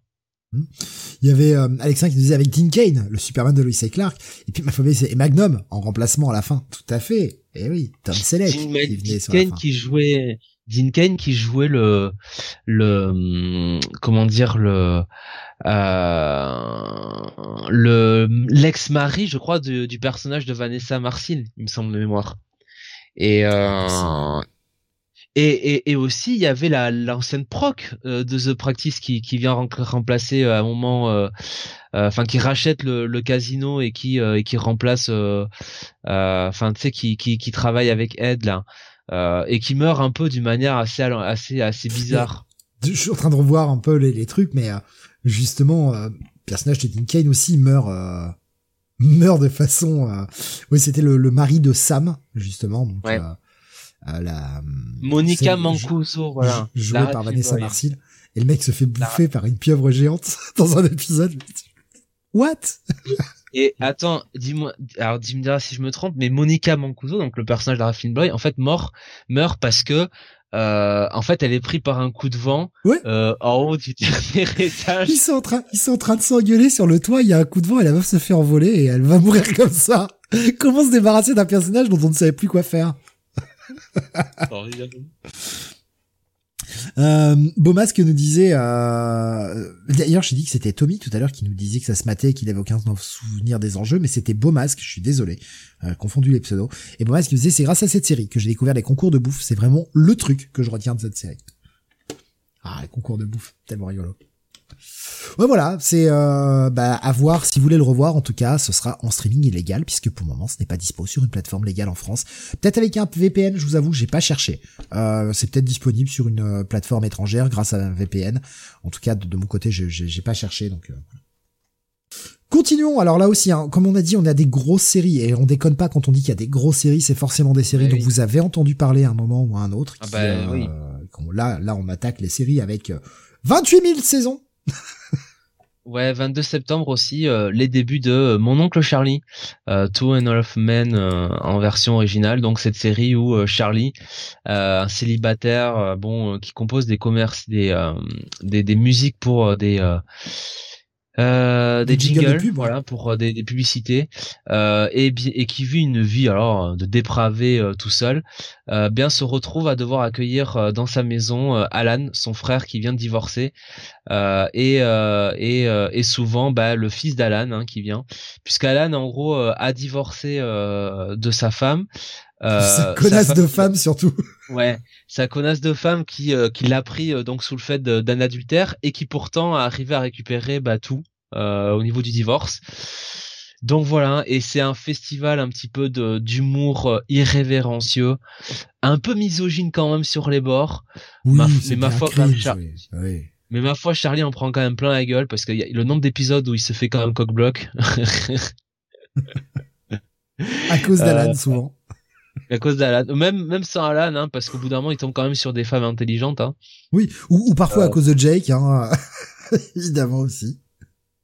Non, franchement, euh, série, euh, euh, série super drôle. Euh, voilà. Alors évidemment, hein, aujourd'hui, on pourrait plus faire ça. Hein, on va pas se mentir. Euh, bah, série qui a été, un- qui a quand même duré au final, malgré, malgré tout, euh, euh, 12 12, saisons. Mm. Euh, 262 épisodes. Euh, bah, au bout d'un moment, euh, comment il s'appelle euh, euh, Charlie Sheen a quitté la saison après la, la, la, la série après la huitième saison. Oui, alors, voir, euh, Oui, voilà, Hein. il s'était euh, énormément engueulé avec le euh, avec Chuck Lorre, euh, plus euh, retourne euh, retour dans la drogue, l'alcool et compagnie. Enfin, ça a été un vrai bordel. Et il s'était euh, totalement engueulé. Et le mec, bon, euh, ils l'ont dégagé de la série. euh.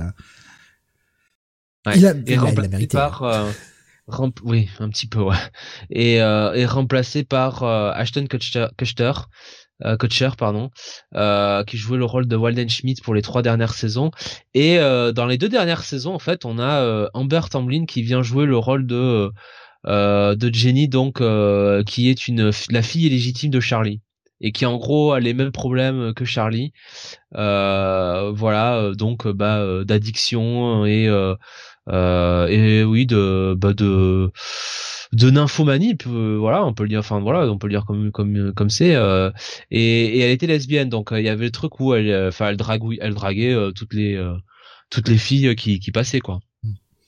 y compris les copines de, de de Alan et et de Wal- Walden quoi. Il y avait aussi, bah, pour ceux qui ont vu la, la série, ce personnage récurrent qui reste quand même aussi une bonne touche dans la série, qui me fait, qui était assez drôle, le personnage de Bertha, la femme de ménage, qui était euh, oui la meuf qui lui mettait toujours des, des gros taquets dans la gueule et euh, qui pouvait tout se permettre. Voilà, c'était euh, c'était assez rigolo comme série quand même. Ça se passe, ça et la la mère aussi de Charlie de Oh, la vieille pute- de- Pardon, la, la vieille maquerelle. Ouais, ouais. qui était euh, ouais qui était euh, oh là là hein Ah là là, cette, euh, cette vieille saloperie là. Mais qui faisait, qu'il faisait super bien. Attention, c'est pas l'actrice, hein, mais c'est le personnage qu'on insulte. Mais mais c'est comme le personnage de la femme d'Alan hein il était formidable hein ah oui, mais oui, oui, oui. Donc euh, Et voilà, c'était. que elle euh, elle détestait bon elle détestait son mari elle détestait Alan mais elle détestait encore plus Charlie quoi Oui, oui, bah oui. Bon après, euh, l'ex-femme d'Alan, elle déteste tout le monde. À part son connard de, de dentiste de Marie. Avec à Et chaque qui- fois et cette, ça- cette vanne récurrente euh, entre euh, Alan qui est euh, ostéopathe et euh, l'autre qui est dentiste et chacun de s'insulte de pas vrai médecin quoi. Et ce qui était génial justement, c'est que ce, ce, ce nouveau euh, mari, en fait, c'était le plus sympathique de la bande, quoi. Oui. C'était le mec le plus gentil, quoi. Ouais, ouais, le mec le plus normal, quoi. Oh, c'était rigolo, hein, ça a duré 12 ans quand même, hein, 12 saisons, euh, Two and a Half Men, donc mon oncle Charlie en VF. Euh, et c'est pour ceux qui auront envie d'en remater quelques épisodes ou vous refaire un marathon, si vous voulez, évidemment, c'est tout dispo sur Prime. En facile d'accès et pas trop trop cher. Autre série, euh... Oui. toujours Oui. pas fini, toujours pas fini. Mastodonte, 23 septembre, NCS, euh, enquête spéciale, donc, qui, euh, qui débarque. Euh, et qui va arriver euh, donc le 23 septembre 2003 et qui arrive quand même dès le 3 mars 2004 sur M6 hein, Ouais. euh, qui a bien flairé euh, flairé euh, l'affaire donc 21 saisons là Ça on- faisait des records d'audience aux États-Unis aussi. Ouais, hein. ouais, ouais. Et ouais, et donc bah, cette équipe du NCIS, c'est-à-dire en gros bah, l'agence fédérale euh, rattachée au corps des armées de la Navy des Marines, dont les membres euh, sont des civils et qui sont euh, chargés de faire respecter la loi, d'enquêter euh, au sein de euh, euh, bah, de voilà de, de tous les crimes liés à la, aux Marines et à la Navy, euh, indépendamment de la hiérarchie euh, militaire. Donc voilà. Euh, Ce sont des enquêteurs uniquement sur les affaires qui touchent de près ou de loin la marine. c'est ça. Et on se Donc, dit euh, sur un truc aussi limité, comment vont-ils tenir aussi longtemps? Eh ben, ça fait 21 ans que ça dure. On est à 457 épisodes et c'est pas fini. Et c'est pas fini. Puis il y a y eu des dérivés quoi en plus, il y a des séries euh, spin-off quoi. Mais oui. Entre NCIS Los Angeles, NCIS, euh, qui- qu'est-ce qu'on a eu euh, euh, New Orleans New Orleans, ouais, Ouais. New Orleans. Euh, Est-ce qu'il n'y en a pas eu un autre Hawaï, bah si, NCIS Hawaï aussi, qui, qui Hawaï qui existe toujours. New Orleans qui s'est arrêté en 2021 et Los Angeles qui s'est arrêté euh, en 2023 après 14 saisons. Ouais. Cette Eh franchise. ouais. Et NCIS qui est une série dérivée du JAG. Oui, bah oui, Ja- Catherine Bell, on revient toujours sur Catherine oui. Bell. Des... Oui. Oh, hein. Quand on a parlé tout à l'heure, je me suis dit, ah, on va en reparler. Mais c'est dingue, c'est-à-dire que il y avait le JAG, ils ont fait un spin-off avec NCIS, le spin-off a encore mieux marché que la série originale, et le spin-off a balancé tout un tas de spin-off. C'est complètement barjo. Ouais. Ouais, grosse, grosse série, hein. Je vois, un- je vois des un message d'histoire geek là. oh merde. Euh, NCIS, Bon, que c'est merdique, nous dit Mindphobia. Ah bah c'est plus bourrin, il rentre dedans, hein, avec euh, avec LL Cool J, notamment, dans, dans, dans la Oui, série. et, euh, et Chris O'Donnell, je crois. Tout à fait. Tout à fait. Ouais. Ancien Robin, hein, bien sûr, dans euh, dans Batman Forever et bien sûr Batman et Robin.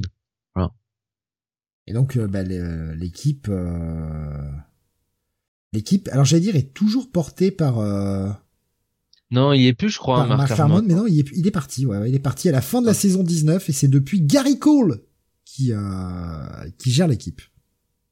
J'aime bien Gary Cole. Enfin, pas le meilleur acteur, mais euh, j'aime bien Gary Cole. Il a une gueule sympa. je trouve. mais euh, qui était qui était pas euh, dans la série euh, avant déjà, enfin qui avait pas eu euh, un rôle dans il me semble parce que je me souviens de Gary Cole dans bah, bien sûr ah putain la série avec Juliana Margulis Ah, putain Steve oui, Euh, oui, oui, mais je, je vois la série. Euh, avec euh, putain oh, c'est pas euh, possible Good Wife, voilà, The Good Wife. The Good Wife Ah, Putain, et la mémoire ce soir, c'est pas fort. hein. je me souviens d'un rôle dans, dans The Good Wife, mais euh, ouais. Ah, Gary Cole qui jouait dans Suits aussi, euh, Ah, Entourage. Ah, là. Ah, qui a, qui a joué dans pas mal de trucs, oui, qui jouait aussi dans, qui a joué un peu dans Chicago Fire, entre autres, The Good Fight. T'es encore là, Mm. dans The Good Fight, évidemment, la suite de The Good Wife. Et euh, alors, bah, ce qu'il est passé avant dans la série, peut-être. Je je le vois pas. Euh, je vois euh, Histoire Geek qui nous disait, je suis totalement euh, hermétique à NCIS ou encore les experts. Ça n'a jamais fonctionné le format qui se répète à l'infini. Je préférais Cold Case, qui était vachement original dans le style policier. On va faire une entorse, Jonathan. On va, on va le placer tout de suite parce que Cold Case, ça a 20 ans. Oui. Et Cold Case, euh, bah oui. Mais alors, le 28 septembre. Alors, juste euh, pour, pour, finir, NCIS, dispo sur Prime, les gars. Si vous avez envie, il y a genre 17 saisons, je crois, sur Prime. Si vous voulez vous faire un marathon, vous avez de quoi. Ouais, c'est bien. Donc oui, Cold Case. Cold Case, oui, euh, donc euh, qui euh, arrive le 28 septembre. alors quand même, on a eu 7 saisons pour 156 épisodes et qui ensuite a été diffusé à partir du 5 septembre 2004 sur Canal+, et puis derrière sur France 2 à partir du 5 septembre 2005 jusqu'au 26 juin 2012. Donc évidemment, c'était cette série sur une équipe qui bien enquêtait sur des des dossiers classés sans suite. Voilà. Euh, donc des meurtres jamais élucidés. Euh, donc euh, c'était l'équipe de, de l'inspecteur Liliane Lily Rush incarnée par Catherine Maurice. Voilà, pareil, hein, une série procédurale plutôt plutôt sympathique. Hein. et ouais, effectivement, je vois Lily Rush beauté froide nous dit Alex. Tout à fait, ouais. Tout à fait. Ah oui, oui, oui. Mm. Et euh, et c'était quoi? Euh, Oui, oui, oui, oui, totalement. Ouais, qui incarnait euh, son rôle. Hein. Ouais, ouais, ouais. Cette saison, 156 épisodes, dispo sur Prime. euh, Nico Chris ce soir il y a un sponsor. Franchement, ce soir on pourrait être sponsorisé par Prime. On vous faire acheter de la bonne, vous allez voir. J'aurais pu euh, vous parler du, du, retour de la NFL euh, depuis donc le 10 le, 11, le 10 septembre, disponible sur Prime pour le match du jeudi soir sans abo? Enfin, euh, je veux dire, euh, euh, sans, sans abo supplémentaire?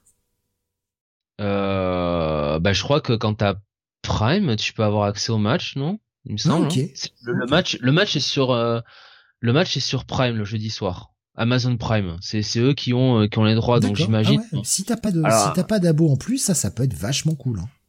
Alors après, est-ce que c'est pas limité, tu vois, à des zones ah. géographiques? Euh, Alexandre dit il faut payer en plus. D'accord, ok. Ah, d'accord. Il y a un abonnement, il y a un abonnement supplémentaire. Ouais. Ok. Un peu comme euh, comme quand ils ont pour Nico Chris disait pour le foot faut un abo ouais pour, pour, le, pour le foot ouais. Euh, oui le football euh, ça sort quoi. Alors par contre petit tuyau si vous voulez voir des matchs de football américain gratuits hein, depuis bah, depuis le début de cette saison, vous avez un match par semaine le dimanche à 19h sur 6 Play.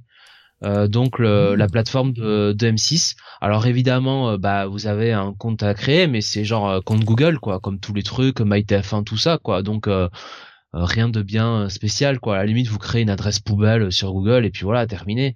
Si vous voulez éviter les les spams et compagnie.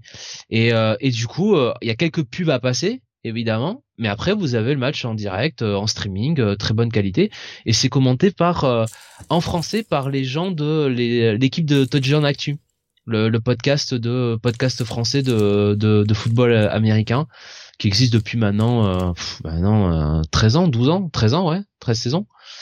Et, et voilà, donc comme ça, vous avez vous avez un match par semaine, bah voilà, gratuit, donc. ça c'est sympa, ça c'est cool. Ouais ouais. Le bon plan. Cette, euh, le, ils avaient commencé avec San Francisco euh, Pittsburgh euh, la première le premier week-end et le week-end donc dimanche là il y avait Jacksonville contre Kansas City donc bah, notamment Kansas City les champions en titre avec Patrick Mahomes donc à chaque fois ils vont s'arranger quand même pour avoir la grosse affiche du du dimanche quoi. Nico Chris il y a plus de foot US sur l'équipe 21. Ben non. Voilà, c'est euh, ben justement ça ça passe sur Play. Alors je sais plus de mémoire combien ils diffusaient de matchs sur euh, sur l'équipe TV, mais je crois que c'était ouais affaire de euh, toujours le bah, ce créneau du dimanche soir à 19h. Il me semble que c'était ça quoi. Parce qu'il y a plusieurs créneaux hein, évidemment, il y a le match enfin aux, aux, US, il y a le jeudi soir sur Amazon Prime. Il y a la journée euh, du dimanche à midi euh, puis à 16h et il y a le euh, Sunday Night Football et bien sûr le Monday Night Football sur ESPN le lundi soir. Voilà. Et nous en général, on avait, j'imagine le le dimanche à 19h parce que c'est le NFL Network et ça va coûter moins cher peut-être que voilà, je sais pas. Il y avait Rasmus qui demandait les matchs de pétanque.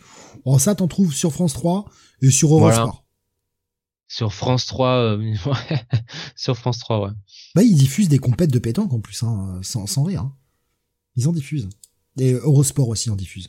Je suis déjà tombé dessus. Euh, continuons. Autre série avec beaucoup de saisons là aussi. Et 2003, euh, année. Euh, oui. Année pas mal, hein, enfin, gros, gros titre le 23 septembre, le début de One Tree Hill, connu en France sous le nom des frères Scott. Euh, dont on a dû euh, parler il y a quoi? Il y a un mois, un mois et demi avec Bunny après une émission? Oui, oui, et qui, euh, comme, comme, comme, comme quoi, hein, on, lit dans le mar du café sans le savoir. Hein. Franchement, on devrait parler du, du loto en sortant des chiffres alambiqués et essayer de tomber le jour où ce sont ces chiffres qui tombent, quoi. Euh, on finirait par être riche par accident. enfin, faudrait les jouer parce que sinon on serait dans la merde. Hein, parce que là, les boules, hein, tu sors les chiffres et tu vas pas jouer. Ouais, oui. Oui, oui, ça, ça ah, je crois que là, je crois que je me la coupe là. Hein. Je me la coupe et je me la bouffe. Hein. ouais. Euh, je crois que je vais finir comme l'un des personnages de Dan Dan Dan sans couilles. Voilà, allez lire le manga, vous comprendrez. Euh, la série donc est diffusée à partir du 8 septembre 2004 sur TF1. Euh, et euh, donc ça raconte, hein, euh, bah, en français on disait les frères Scott, hein, c'était rappelé les frères Scott. Ça se passe du côté de Willington en Caroline du Nord, alors qui, qui rebaptisé pour l'occasion Trill. et on suit le destin de deux jeunes frères, deux frères, demi-frères pardon, Lucas euh, et Nathan euh, qui euh, ben, ont eu le, qui ont le même père de deux mères différentes. donc Lucas est le fils de, de, de Karen et Nathan de Déborah et, euh, et euh, bah, tous les deux sont au même lycée et vont rentrer dans euh, la même équipe de basket. Et, et Nathan est un petit peu bah, le, bah, le préféré de Dan puisque Dan finalement a choisi de se mettre avec Debbie et, et de se marier avec elle, de fonder une famille. Et c'est un peu le gosse de riche, un peu qui se voilà qui se prend un peu pour la star et qui est la star du campus tout ça et, Lucas est plus le le qu'on appelle ça le l'underdog un, un, peu plus pauvre qui essaie de se faire sa place dans l'équipe de basket Bon voilà, c'est c'est un teen drama, hein. Mais euh, c'est pas c'est pas si mal quoi. Regardez, c'est sympathique. Euh.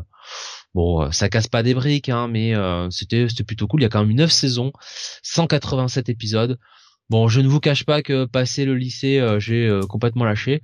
Ça nous a permis quand même de découvrir hein, des, acteurs de, de grand talent comme Hilary Burton, Bethany Joy Sophia Bush, euh, bien sûr, euh, et bien sûr Chantel Van Santen, hein, connue pour euh, The Boys et aussi sa passion des armes à feu. Voilà. et puis accessoirement, il y avait aussi Chad Michael Murray et James Lafferty. Voilà. voilà. Oui, mais bon, ils sont accessoires. Totalement. Même si ce sont les deux protagonistes de la série, bien sûr. Euh, perso, j'ai jamais regardé. Je, je, je connais pas du tout. Je vois euh, Mike Phobia qui nous disait euh, putain les frères Scott quelle purge. Ils sont tous les deux imbuvables, ça valait pas Dawson. Alexandre dit je suis oh, plutôt team Gossip Girl. Ah bah oui Gossip Girl hein ma foi. Hein.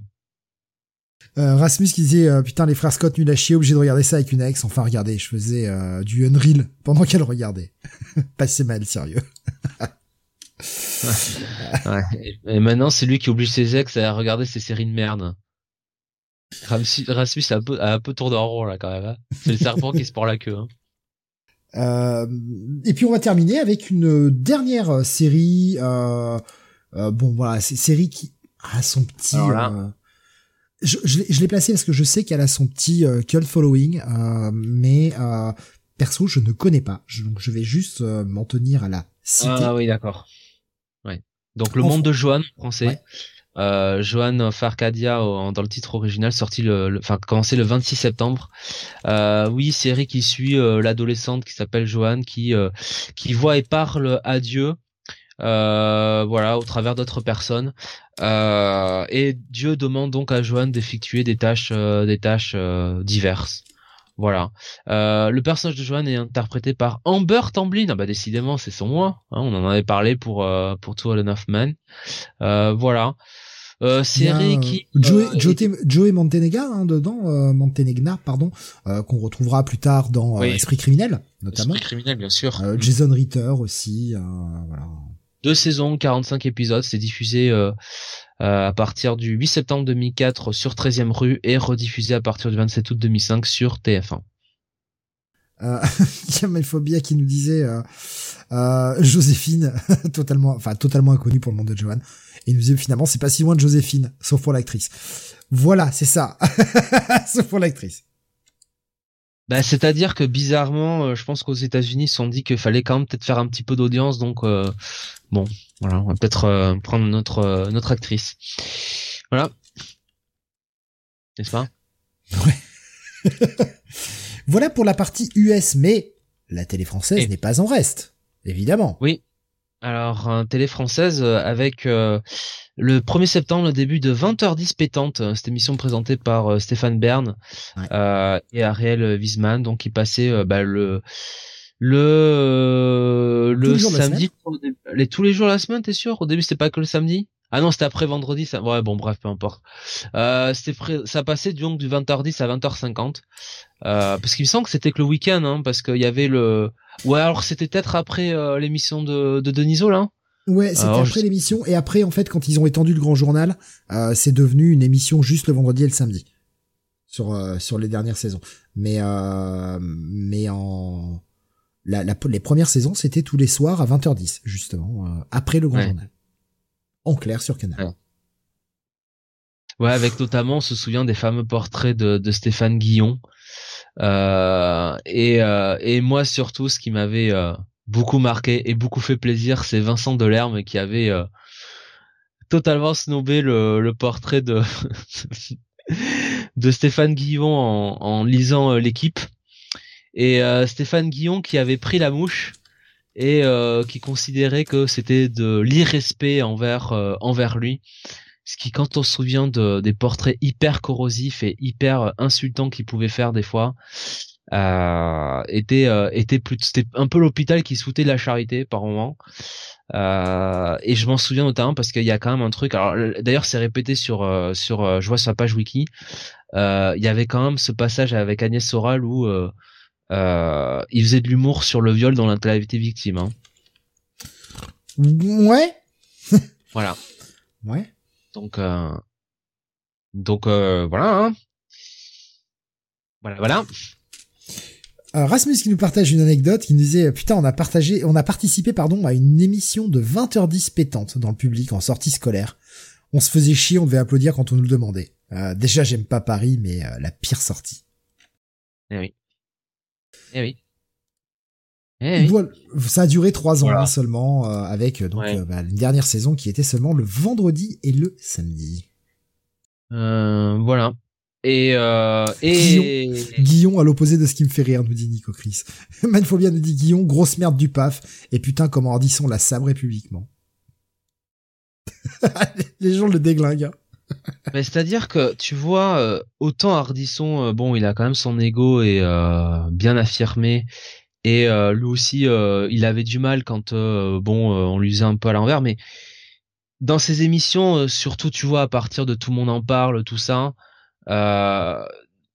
il était ouvert à la répartie, quoi. Tu vois, il faisait des interviews, si les, si les, les invités, tu vois lui balancer des merdes à la, à la tête ou comme ça, tu vois, euh, en mode un peu sur le ton de l'humour. Euh, bon, voilà. Stéphane Guillon, il avait quand même un peu ce côté euh, faites ce que je fais, euh, faites ce que je dis, ne faites pas ce que je fais, quoi. Voilà.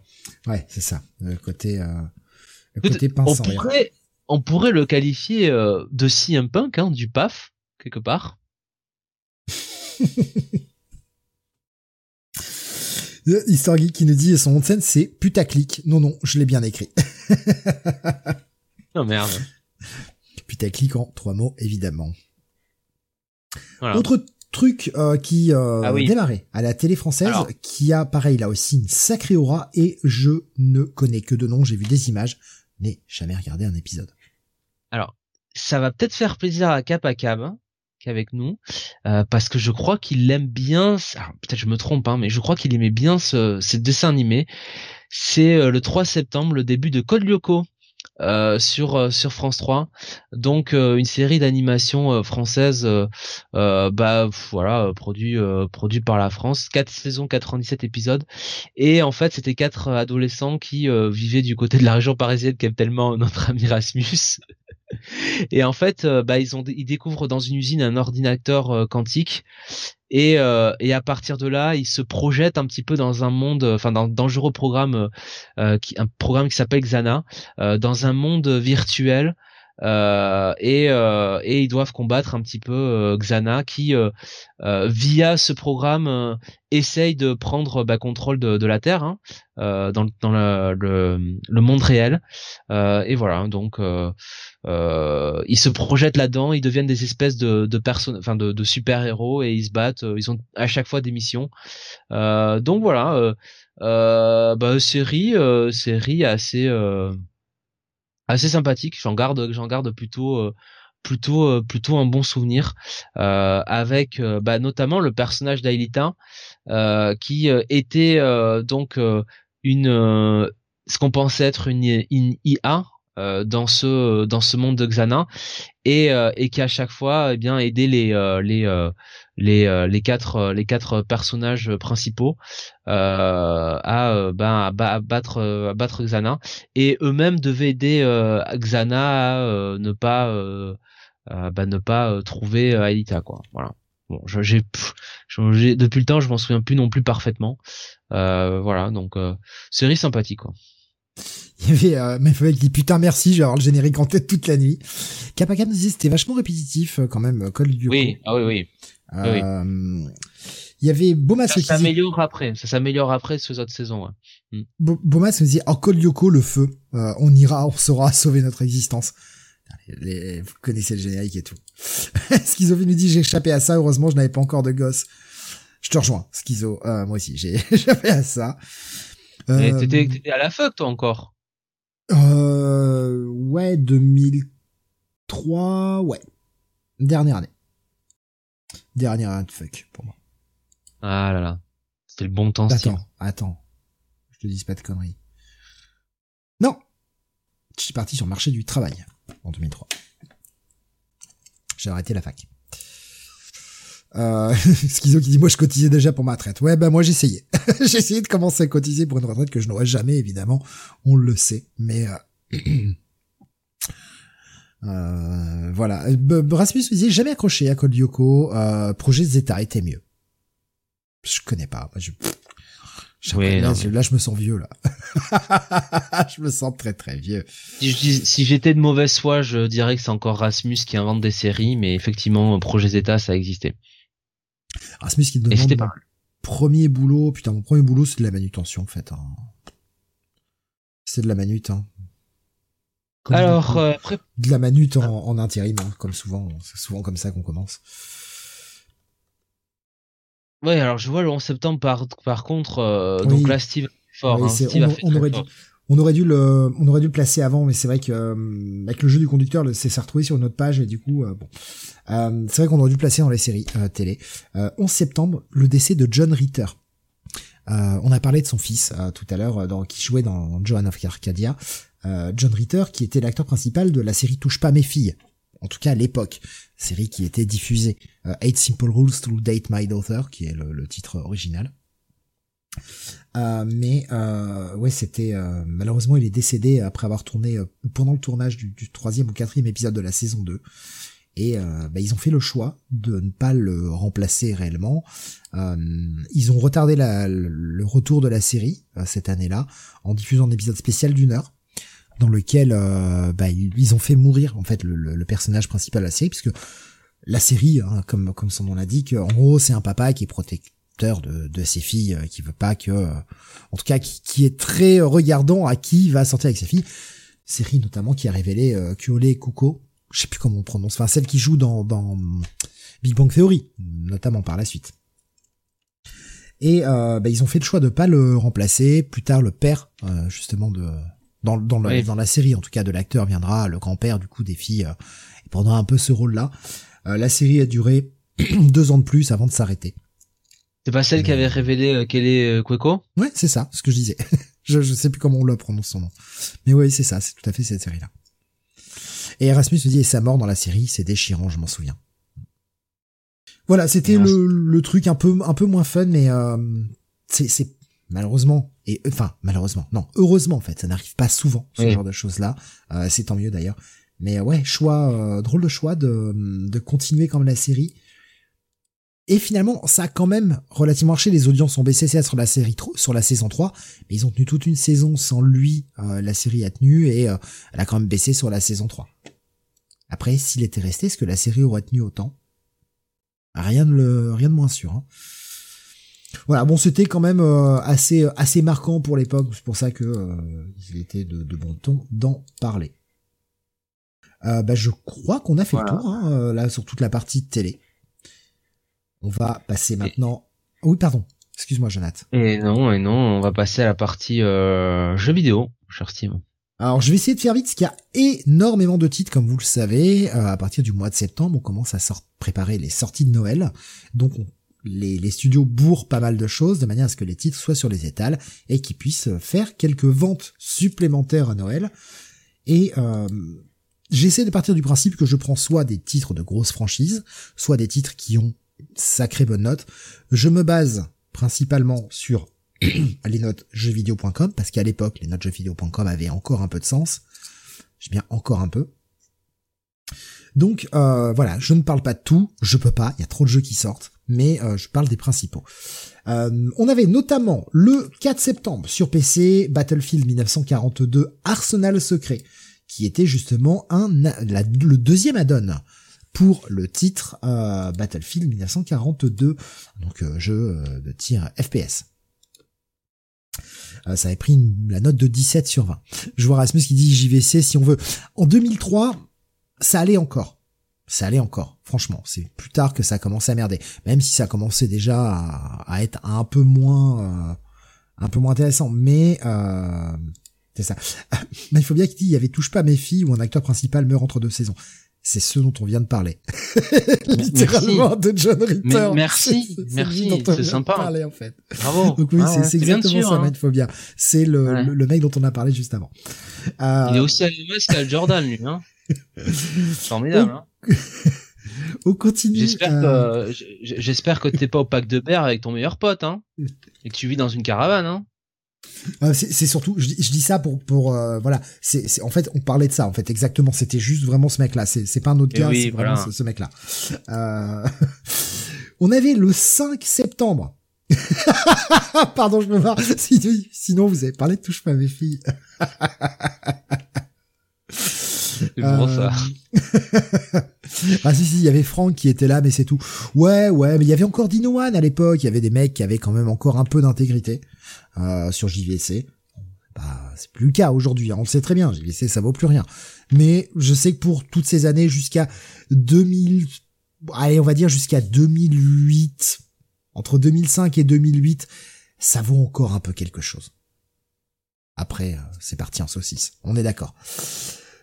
Euh, 2003, 5 septembre 2003, sur PC également, euh, la sortie de Neverwinter Nights, Shadows of Undrun Tide. À chaque fois, je me plante quand je le prononce. Excusez-moi pour le temps de prononcer, mais je me, je me foire parce qu'à chaque fois, j'ai envie de dire Undertide.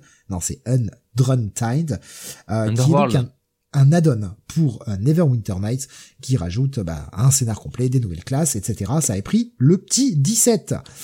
Euh, Cap qui nous dit un de mes premiers jeux PC. Eh ouais, ouais. C'est ça. Euh, JVC en 2003 nous disait euh, Mindphobia et la Bible Jave. Et exactement, la Bible Jave. Euh, étage, pardon. Et là aussi, je me plante. C'était l'encyclopédie des trucs et astuces du jeu vidéo qui était extrêmement utile. Extrêmement utile. Euh, du côté de la Xbox, le 5 septembre également, alors un titre que je ne connais pas, ça a pris un 16, et j'en parle surtout parce que c'est un titre du studio From Software, voilà, studio extrêmement connu aujourd'hui, il s'appelle Otogi, Myth of Demons, où euh, on contrôle un guerrier vampire qui euh, bah, éclate des gueules à l'époque de l'ancien Japon. c'est la vue TPS et vous cassez des gueules et des bouches et c'est voilà, c'est ça. Ah, Rasmus qui connaît, hein, qui nous dit Otogi. Jeu que je ne connais pas du tout. Je connais pas du tout. Ouais, euh, Cap qui nous disait pour l'extension de Neverwinter, ça rajoute des classes de, prestige, une bien meilleure campagne que celle de base d'ailleurs. Donc euh, ouais. non mais il, était, elle était super bien. Hein, l'extension de Neverwinter, elle était super cool. Euh, il y en a eu deux et Pépite nous disait Rasmus concernant Autogeek. J'essaie de suivre vos messages en même temps. Excusez-moi si des fois c'est un tout petit peu décalé. Euh, continuons avec. Alors ça aussi c'est un titre que je connais pas mais il a pris un 17. Je le cite. Voilà, ça rappellera peut-être des souvenirs à quelqu'un. Sorti sur PS2 le 10 septembre 2003 c'est le jeu qui s'appelle Dark Chronicle, qui est un jeu de un RPG japonais action euh, où l'on va, on fait du dungeon crawling euh, notamment, hein, pas mal de d'exploration de donjons avec différents levels, etc. Mais euh, on sort du donjon, on a des quêtes, etc. à faire et on construit également son village en même temps. Une des particularités de ce titre-là. Effectivement, Alexin qui dit un des premiers Level 5, voilà, j'allais citer, produit et développé par Level 5, Bonne boîte, hein, une bonne répute elle aussi. Hein. Avant le Layton, Inazuma, Yokai Watch et compagnie. Euh, Rasmus qui nous dit c'est la suite de Dark Cloud. Ah bah merci pour l'info, je ne le savais pas. Je suis désolé, j'ai fait des recherches assez rapides cet après, mais pardon. Pardon. Euh, continuons. Celui-là, je l'ai placé. Il est un petit peu. Il avait pris un 17, hein, le Dark Chronicle précédemment. Euh, Histoire qui nous dit Dark Chronicles disponible avec l'abonnement PS Plus. Jamais testé, mais avec une excellente répute. Merci pour l'info, Histoire Geek. Je ne le savais pas non plus, n'ayant pas de PS et du coup n'ayant pas accès au PS Plus, je ne, je, je n'ai pas ça. Mais euh, c'est bon pour ceux qui ont envie de le faire. Vous savez que vous pouvez le refaire grâce à l'abo PS Plus. Euh, petit jeu, enfin petit si, ouais, petit RPG action euh, sur lequel, enfin, plutôt RPG d'ailleurs plus que action, euh, développé par Black Isle. Ah, si vous êtes un féru euh, du RPG PC à la fin des années 90, début des années 2000, ce studio ne vous est pas inconnu puisque développeur notamment de des Baldur, Icewind Dale et compagnie. Lionheart, Legacy of the Crusader, un jeu sur lequel j'ai passé pas mal d'heures à l'époque. moins dense qu'un Baldur et compagnie. Euh, jeu qui démarre très bien, Lionheart, euh, extrêmement ouvert, plein de quêtes secondaires, etc. Et qui, arrivé à la moitié du jeu, bah, malheureusement se réduit énormément et ça ne devient plus que du couloir sur la fin du jeu. C'est fortement dommage. Quel titre gâché, euh, parce que, enfin, gâché, non, disons que quand tu vois l'ouverture du début et quand tu vois la fin du jeu, tu sens que les mecs ont été ultra pressés, qu'il a dû sortir beaucoup trop tôt par rapport à ce qui était prévu. Euh, c'était bien cool parce que ça se passait, euh, je crois à peu près au 15e siècle, quelque chose comme ça, dans une espèce d'Uchronie quand même. Et ton perso rencontrait euh, bah, des, gens connus de l'époque. Tu rencontrais des mecs comme euh, le comme Léonard de Vinci et compagnie. On est en totale époque de la Renaissance. Tu passais en France, en Italie, en Espagne. T'avais pas mal de d'endroits à visiter. C'était c'était bien cool. C'était bien cool comme jeu. Dommage que la fin du jeu n'est pas à la hauteur du début. Euh, Lionheart qui je crois, n'est pas en abandonware. Parce que j'ai vérifié, il y a, je, en fait, c'est con, c'est, là encore une fois, Jonathan parlait de hasard tout à l'heure, quand on a parlé, euh, euh d'Underworld, il y a quelques semaines, enfin, il y a, il y a, une semaine ou deux, qu'on avait parlé de la série One Hill après une émission, là aussi, il y a, il y a quelques semaines. C'est le total hasard. J'ai fait des recherches sur Lionheart il y a semaine ou deux, chercher quelques jours dans l'abandonware, parce que je me, j'ai relancé un peu freelancer il y a quelques semaines. Euh, avant l'arrivée de Starfield, Starfield sur lequel je n'ai pas joué, je le dis tout de suite. Enfin, j'ai joué trois minutes euh, et mon PC a crash, donc bah voilà, mon PC ne tient pas la charge. Euh, mais du coup, j'ai regardé Lionheart, j'avais envie de me, le refaire et malheureusement, il n'est pas disponible en abandonware. Il est disponible en revanche sur GOG. Attendez des promos. Euh, Rasmus demande si t'as la balle dure le gameplay. Ouais, avec pas par contre de mémoire, il n'y avait pas une équipe à gérer. T'avais juste ton perso en solo. T'as peut-être une ou deux recrues, mais euh, voilà. Mais c'est tout à fait dans le style Baldur en termes de, de, de jeu. Euh, MyPhobia qui nous dit pour visiter des monuments quelques années plus tôt, mon jeu, c'était un truc du type Encyclopédia Universalis. Tout à fait, c'était très bien ça pour faire des, visites de musée. C'était très cool. On continue, là aussi, ultra chef-d'œuvre. Et c'est pas Cap qui va me contredire. Parce que je crois qu'il l'a je crois me rappeler qu'il l'a dit il y a pas long, pas si longtemps que ça. Désolé, la, ma mémoire du, du, timing cette année un peu euh, diffuse, mais euh, la sortie le 11 septembre de Star Wars Knights of the Old Republic. Je crois m'a dit qu'il s'était ah, attaqué au jeu ou le ouais voilà Kotor ou serait attaqué au jeu, je ne sais plus. Euh, ouais. Kotor. Ah, voilà, ça y est, ça, Kotor, tout le monde, allez, c'est parti, Kotor, sur tous les chats, allez-y. Mais oui, Kotor, fucking masterpiece, ce jeu. Incroyable. Incroyable du cul. Un jeu à te faire aimer Star Wars quand t'es fan de Star Trek. C'est quand même dingue. Non, il est super. C'est super développé par BioWare, évidemment. Euh, c'est superbe. C'est un super jeu. Euh, vraiment super jeu de rôle. Euh, hyper profond. Ah, je dirais une bonne trentaine d'heures hein, pour y aller quand même. Euh, pour, pour se le faire en entier. Non, il est, il est vraiment, c'est un excellent jeu. Rip BioWare, nous dit Alex. Mais ouais, ouais, mais... Ils étaient bons, hein. Ah, ils étaient bons. Euh, mais ouais, Kotor, c'est super. Ça avait pris un, un bon 17. Euh, D'ailleurs, je crois qu'il y a y a du remake là qui arrive ou il est déjà sorti, je ne sais plus. Euh, Rasmus qui nous dit, j'avoue, Steve fait un bon résumé, un jeu qui fait aimer Star Wars. Ah mais c'est ça, c'est ça, ça. Euh, Mindphobia qui jamais joué, juste les deux intégrales Panini, sympa, mais Star Trek supérieur à Star Wars malgré tout. Ah mais je suis d'accord, Mindphobia. Mais ce jeu te fait apprécier l'univers Star Wars, quand, comme moi t'aimes pas trop. Donc euh, c'est bien. Ah le remake est en partie annulé, nous dit Histoire Geek. Ah, ok, dommage. Dommage. Mais ouais, euh, allez-y. Franchement, c'est très souvent en méga promo sur des sites comme Steam, sur des sites comme GOG, etc. Vous pouvez le, le toper à vraiment pas cher. Et c'est un vrai bon RPG. Vraiment, il est super bien. Donc allez-y, euh, si vous ne connaissez pas le jeu. C'est un poil vieilli visuellement, évidemment. Même en termes de gameplay, c'est un poil vieilli. Mais le jeu reste bon. vraiment super. Et son 17, il est pas volé. Hein. Il est vraiment pas volé. Prix à 5, à 5 euros sur Xbox euh, chacun, nous dit Alexa. Ah, très bien. Continuons, euh, jeu de stratégie sur PC. Je suis désolé, hein, il y, en a une branlée. On a fait déjà à peu près la moitié. Je vais essayer de faire vite hein, pour la suite, mais euh... euh Homeworld 2 stratégie spatiale, pure stratégie spatiale. voilà, qui après un premier épisode qui avait vraiment bien marché, qui avait eu une très très bonne aura. Voilà, le 2 qui sort, ça avait pris un 17 à l'époque. Euh, C'était sorti le, le, le, le 16. On passe sur la GBA, on passe encore sur du RPG, grosse dose de RPG. Eh, c'est la fin de l'année, hein. il faut des jeux longs qu'on peut offrir à Noël pour profiter pendant les vacances, etc. Euh... Golden Sun, l'âge perdu, sorti sur GBA, qu'a tapé son 18. Et Golden Sun, c'est bien.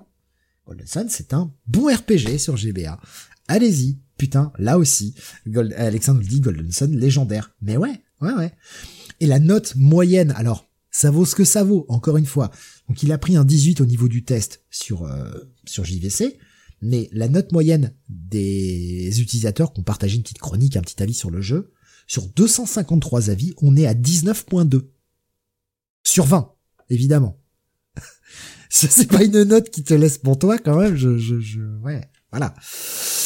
Euh, non, non, franchement, euh, franchement, Golden Sun, super RPG. Un, des meilleurs RPG GBA, nous disait Rasmus, avec Advance War. Ouais, Advance War, qui, est plus du RPG tactique, mais, euh, mais oui, on est d'accord. Hein. Golden Sun, Advance War, et moi je rajoute dans cette, pour cette petite trilogie, les Mega Man Battle Network. La GBA, c'est une super console. C'était vraiment une super console, il y avait plein de très bons titres.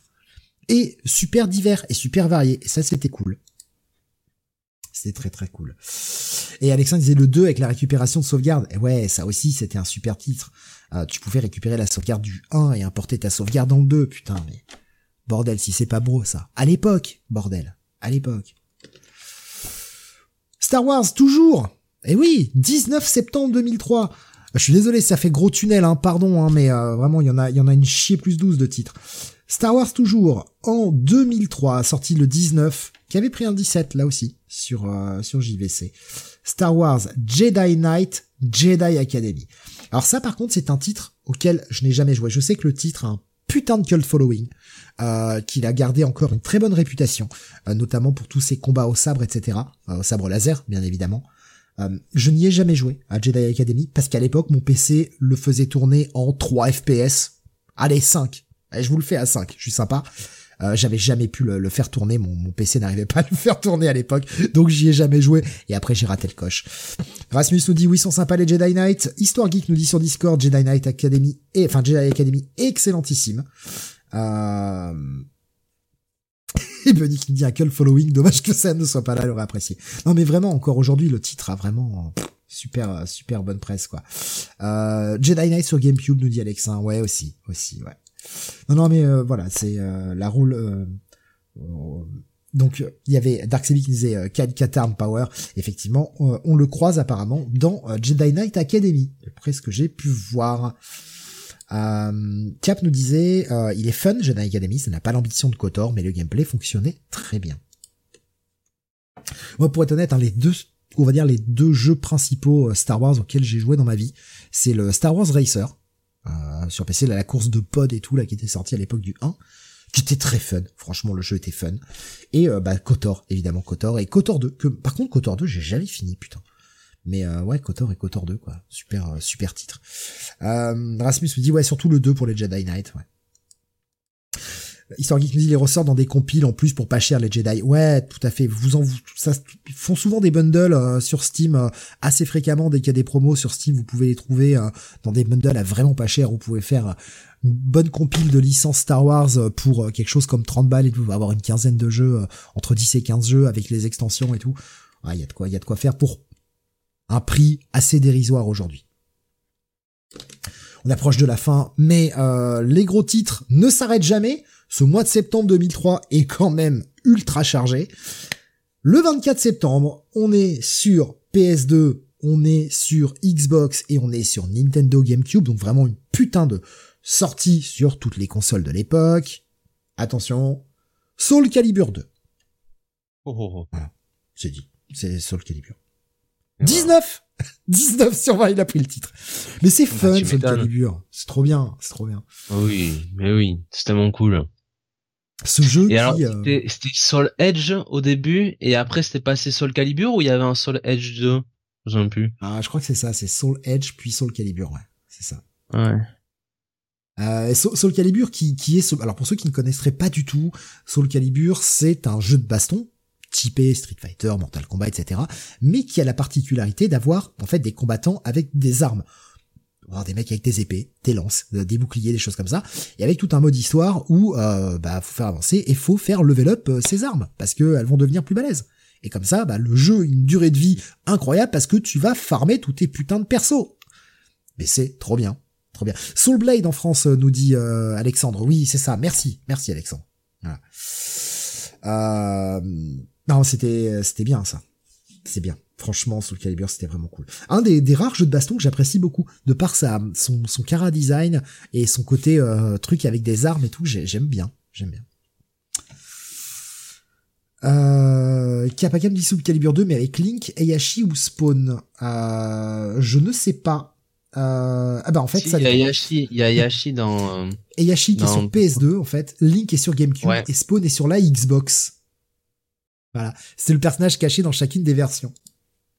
C'était malin. Euh, Max Nolan, il a menti. Il, qu'est-ce qu'il a raconté à à, à, à, Microsoft pour euh, pour arriver à foutre Spawn dans leur truc? Ah, mais Spawn a quand même un design qui est euh, qui parle. Et puis bon, Eyashi sur PS2 parce que Tekken, tout ça, Link parce que Nintendo. Mais Xbox, Xbox venait de sortir, ils avaient pas encore vraiment de mascotte. Donc c'était un peu. Euh, puis bon, tu vas pas foutre le Master Chief dans dans Soul Calibur, ça a aucun sens quoi. Ouais. Ouais. Histoire Geek nous dit qu'il avait refait la même avec Vader et Yoda sur Play euh, sur PlayStation et Xbox. Ouais, ouais, c'est ça. Euh, Rasmus qui dit pour Ivy, à vous. aussi, aussi, c'est vrai que Ivy aussi. Il avait participé, McFarlane, à la création de Necrid pour le 2, nous disait Rasmus. Merci pour l'info. Alexandre qui faisait, c'est une tuerie cette série. Il avait du temps hein, pour participer à sa création, hein, parce qu'il bah, a quand même écrit, des scénarios pour Spawn, là, ça prend du temps. À hein. l'époque, il avait un peu lâché le titre Spawn, il était juste en tant que superviseur et puis il développait sa gamme de jouets aussi. Euh, le, le kiff de, ah, il y avait Raphaël, le français mousquetaire, nous disait euh, Alexin. Il nous partage quelques petits euh, gifs pour ceux qui veulent. Hein, C'était Siegfried, non le, le, le, le, protagoniste qui avait, je sais pas, euh, qui se transformait en... Il avait une grosse épée, ouais, ouais. Ouais, ouais mais après, il y avait pas une histoire d'épée maléfique, là, où il devenait méchant dans le 2 ou dans Soul Calibur, ou je sais pas quoi, c'était lui qui devenait le méchant, je sais plus, là. Oh, ça, là, ça remonte à trop loin. Je suis désolé, je vais pas, je vais pas arriver à m'en souvenir. Ouais. Si on avait des, des auditeurs. Euh, bah, le, temps qu'ils répondent. Ouais.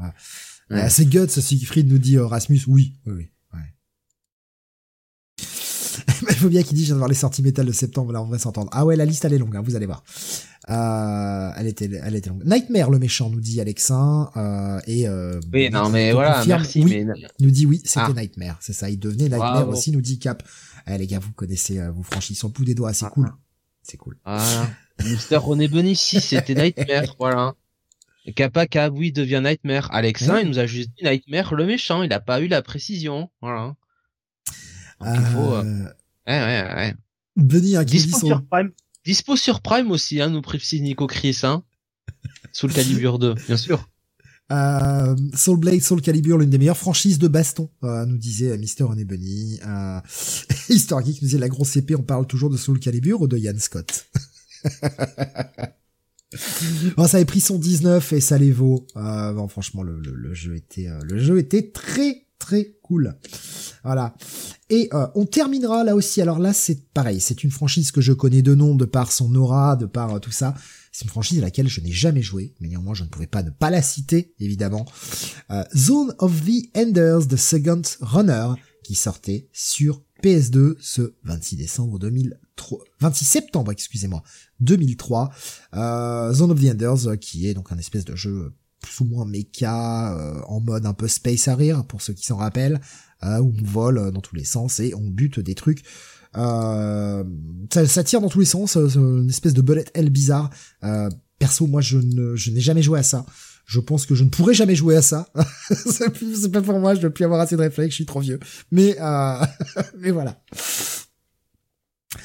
Euh, Rasmus dit le meilleur jeu au monde. Euh, c'est OST, voilà. Euh, Alexandre disait avec la démo de MGS2 à l'intérieur. Voilà, il y a des gens qui connaissent en, tout cas Zone the Enders. Euh, et ben, ben, ça conclut notre très longue partie jeu vidéo, j'en suis désolé. Autant le dire tout de suite, octobre, ça va être un peu le même bordel, il va y en avoir plein, et novembre, décembre, ça se calme, évidemment. Évidemment. Jonathan, je te passe la parole. se ressemble. Oui, bien sûr. Pour la partie euh, sport. Pour la partie sport, bien oui. Alors on va 50 c'est bientôt, vous inquiétez pas, il arrive, il arrive. On va parler d'abord de l'US Open 2003 hein, qui s'est déroulé du 25 août au 7 septembre. Euh, le simple dame a été remporté par Justine Hénin, euh, la Belge, en finale face à Kim Clijsters, donc duel, euh, euh bah, duel fracticide hein, entre les deux les deux grandes dames belges. Victoire en 2-7, 7-5, 6-1. Et dans le simple messieurs, bah, Andy Roddick à domicile battait euh, Juan Carlos Ferrero. Euh, voilà, c'était encore euh, cette époque-là avant le début, on peut le dire, de la grande domination de, de Roger Federer. et puis bien sûr les arrivées vers 2007-2008 de Rafael Nadal et de, enfin même avant hein, d'ailleurs de Nadal et de, Djokovic. Donc on était encore sur un tennis un peu voilà. notamment sur le simple masculin, je vais pas dire que tout le monde pouvait gagner, mais il n'y avait pas vraiment de hiérarchie. Voilà. Euh, donc ça c'est bon. La Vuelta 2003, parce que bon, ça nous en voudrait si on parlait pas un peu de cyclisme, euh, qui s'est déroulé du 6 au 28 septembre et qui a été remporté par Roberto Heras de l'US Postal. Voilà. Au terme d'une lutte sans merci avec Isidro Nozal, le coureur de la 11C, euh, 28 secondes d'avance hein, pour euh, Roberto Heras évidemment, quand on vous dit que dans le top 10, vous, enfin, ouais, vous avez US Postal, on ne sait Kelme, on ne sait Ibanesto, US Postal, Rabobank, Ibanesto, euh, pour ne citer que ça, vous vous dites, oui, c'était la belle époque, hein, du euh, de, du cyclisme du renouveau hein, n'est-ce pas? Évidemment. Euh, tout le monde tout le monde était très propre à cette époque-là et quand ça finit sur un duel entre l'US Postal et l'ONCE tout va bien. Schizophile euh, qui nous dit pas pire que la Volta de cette année et j'allais te poser la question Jonathan. J'ai vu plein de trucs ah. passer bizarres. Ah. Je n'ai absolument pas eu le temps de suivre malheureusement euh, ce qui s'est passé. Mais j'ai l'impression que cette année c'est euh, c'est chaud quand même. Ah ben cette année on a eu la Jumbo Visma qui s'est dit écoutez on vous a un petit peu ratatiné avec Vingard sur le sur le Tour de France là même Pogachar ben on va faire la même en couleur euh, à la Volta mais en pire quoi. Donc en gros, euh, il y a eu un triplé. les trois premiers au classement général sont tous des membres de la Jumbo Visma. Et on peut supposer quand même que euh, Jonas Vingard, qui finit, donc le vainqueur du Tour de France, qui a fini deuxième de la Vuelta, a quand même un peu levé le pied pour laisser gagner Sepkus, qui est un peu l'équipier modèle de de Primoz Roglic d'abord. Hein, c'est c'est un peu l'ange gardien de Primoz Roglic, et il a énormément travaillé pour Jonas, Jonas Vingard sur sur le Tour de France ouais, il y a quand même une domination sans partage qui peut, euh, qui peut, qui peut poser un petit peu question. Et oui, comme dit Schizophile, le Giro avait été gagné par Roglic. Donc, euh, eh ben, tous les grands tours cette année ont été gagnés par un coureur de la Jumbo-Visma. Voilà. Bah, parce que c'est la meilleure équipe, Jonathan. De quoi doutes-tu? De quoi? Écoute, euh, écoute, je vais pas bouder, euh, je vais pas bouder mon plaisir. J'avoue que le Tour de France cette année était quand même était quand même très bon. Et le duel Vingard Pogachar, euh, voilà. Parce que bon, c'est quand même terminé une semaine avant la fin, c'est le problème, quoi. Voilà, mais bon, euh, malheureusement, ouais. Mais euh, mais juste, mais jusqu'à ce moment-là, c'était quand même un sacré duel. Euh, euh, mais bon, Vingard et Pogachar, je vais pas, je vais pas vous mentir, euh, ces mecs-là, ces mecs-là sont, voilà, bah, sont extraordinaires. Oui, ils, sont, ils, sont, déjà très bons, ils ont de très bonnes proportion au départ. Euh, mais, mais oui, ça tourne pas à l'eau, euh, enfin en tout cas pas à l'eau plate quoi. Il y a quand même des performances qui sont euh, légèrement suspectes vis-à-vis, et surtout vis-à-vis du, du reste de la concurrence.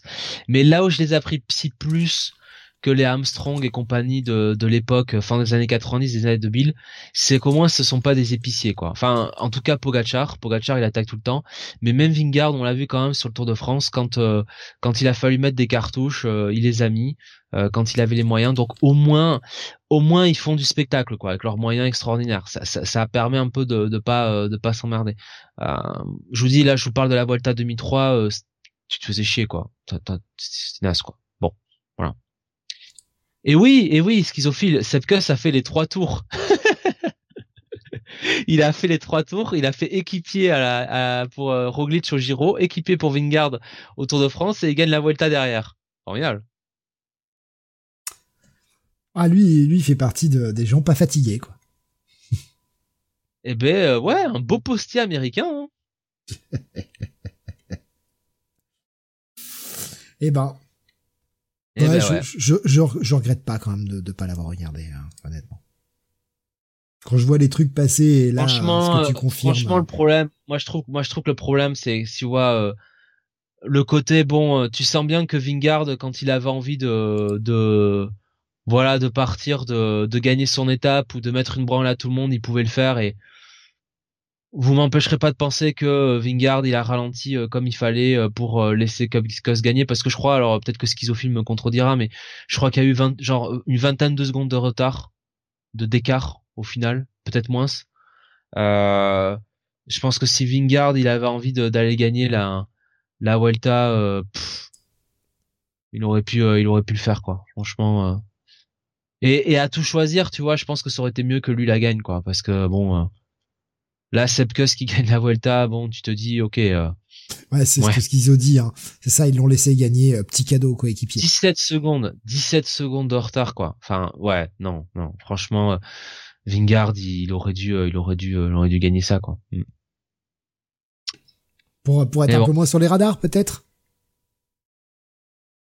Ouais, je, je sais pas si tu mets moins sur les radars en faisant comme ça, quoi, tu vois.